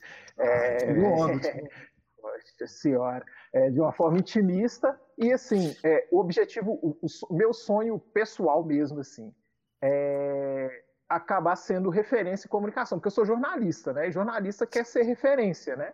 Eu, eu queria que o Papo Liga fosse referência de comunicação para a galera que não tem voz, sabe? Um espaço onde a galera que, que como eu disse, não, não é ouvida na comunicação de massa, onde a galera pudesse se sentir seguro, igual você está se sentindo aqui agora, a galera que, que, que é, é, é, o, você sabe que é, a Bandeirantes não vai convidar, que uma Itatiaia da vida não vai convidar e tal, que a galera possa chegar aqui e dar o papo da sua realidade, entendeu? Que é um lugar onde a pessoa vai se sentir segura, ela não vai se sentir julgada, é, ela não vai se sentir é, menor, né? E que ela consiga sair dessa troca de ideia aqui maior e sabendo que contribuiu com outro grupo de pessoas que tem é, é, é ideias e pensamentos afins aos dela, entendeu? Então, a, a ideia, para mim, o pessoal é isso, né? Conseguir fazer a galera se sentir bem falando daquilo que ela é, entendeu? De quem ela é, sem ser julgado.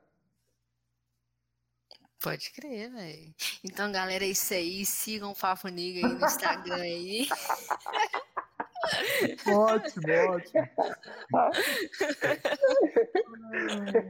Vai virar corte.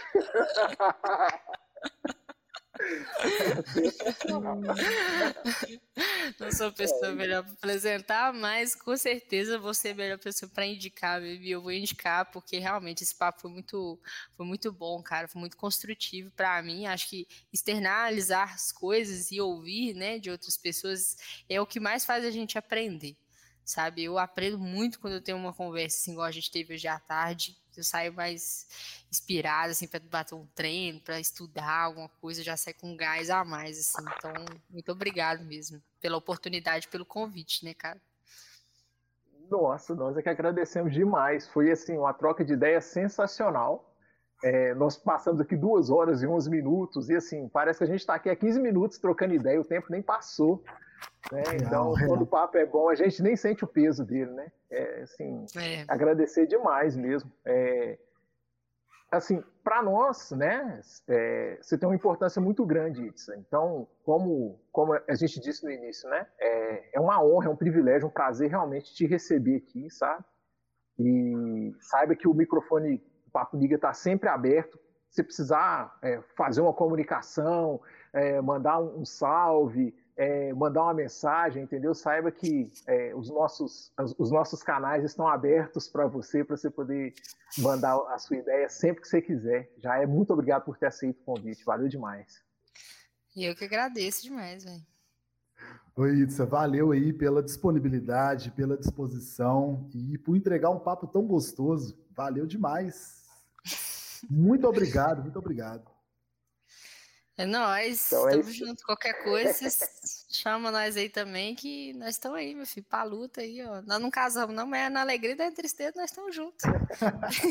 Tamo junto. Ah, uma coisa que eu esqueci. Deixa suas redes sociais aí pra galera poder seguir também. Sim, sim, bom, é, o meu Instagram está tá passando aqui, né? Toda hora eu vejo passando um negócio aqui, olha que legal, eu acho muito legal esses negocinhos. é, meu Instagram, arroba it's underline not a girl. é, o meu Facebook, ele tá um pouco mais simples, quem quiser me buscar lá no Facebook, é Itza, I-T-S-A, Itza Gonçalves. E me chamem lá, qualquer coisa, quiser conversar, trocar ideia, break nas Olimpíadas, break na comunidade, break na quebrada. Uma pergunta que eu não fiz. Ai. Tchan, tchan, tchan. Eu, eu, eu cortei o, o, eu cortei, você falou break nas Olimpíadas e foi uma pergunta que eu lembrei na hora do, do podcast, Leonardo. Eu não perguntei. Eu queria saber se você pretende se colocar na, na, nas seletivas para o break nas Olimpíadas de Paris. Pretendo, pretendo, com certeza. Nossa senhora, não, já tô treinando para isso. Ah, que maravilha. Nós vamos torcer já tô. Treinando e, assim, é uma caminhada, é uma jornada, né? Até as Olimpíadas. Mas não, né, nada me impede de tentar, de treinar, de me filiar, de, de participar. Então, vamos embora, meu filho. Vai ser lindo. Oi, Itza. Então, muito obrigado. Aquele salve pra galera. Salve mais nigas. Mais nigas foi foda. Salve mais nigas.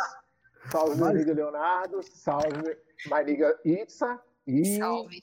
Papo Niga, um um podcast mil graus. Nossa, meu final foi muito ruim dessa vez, velho. Não, deixa eu fazer, deixa eu fazer.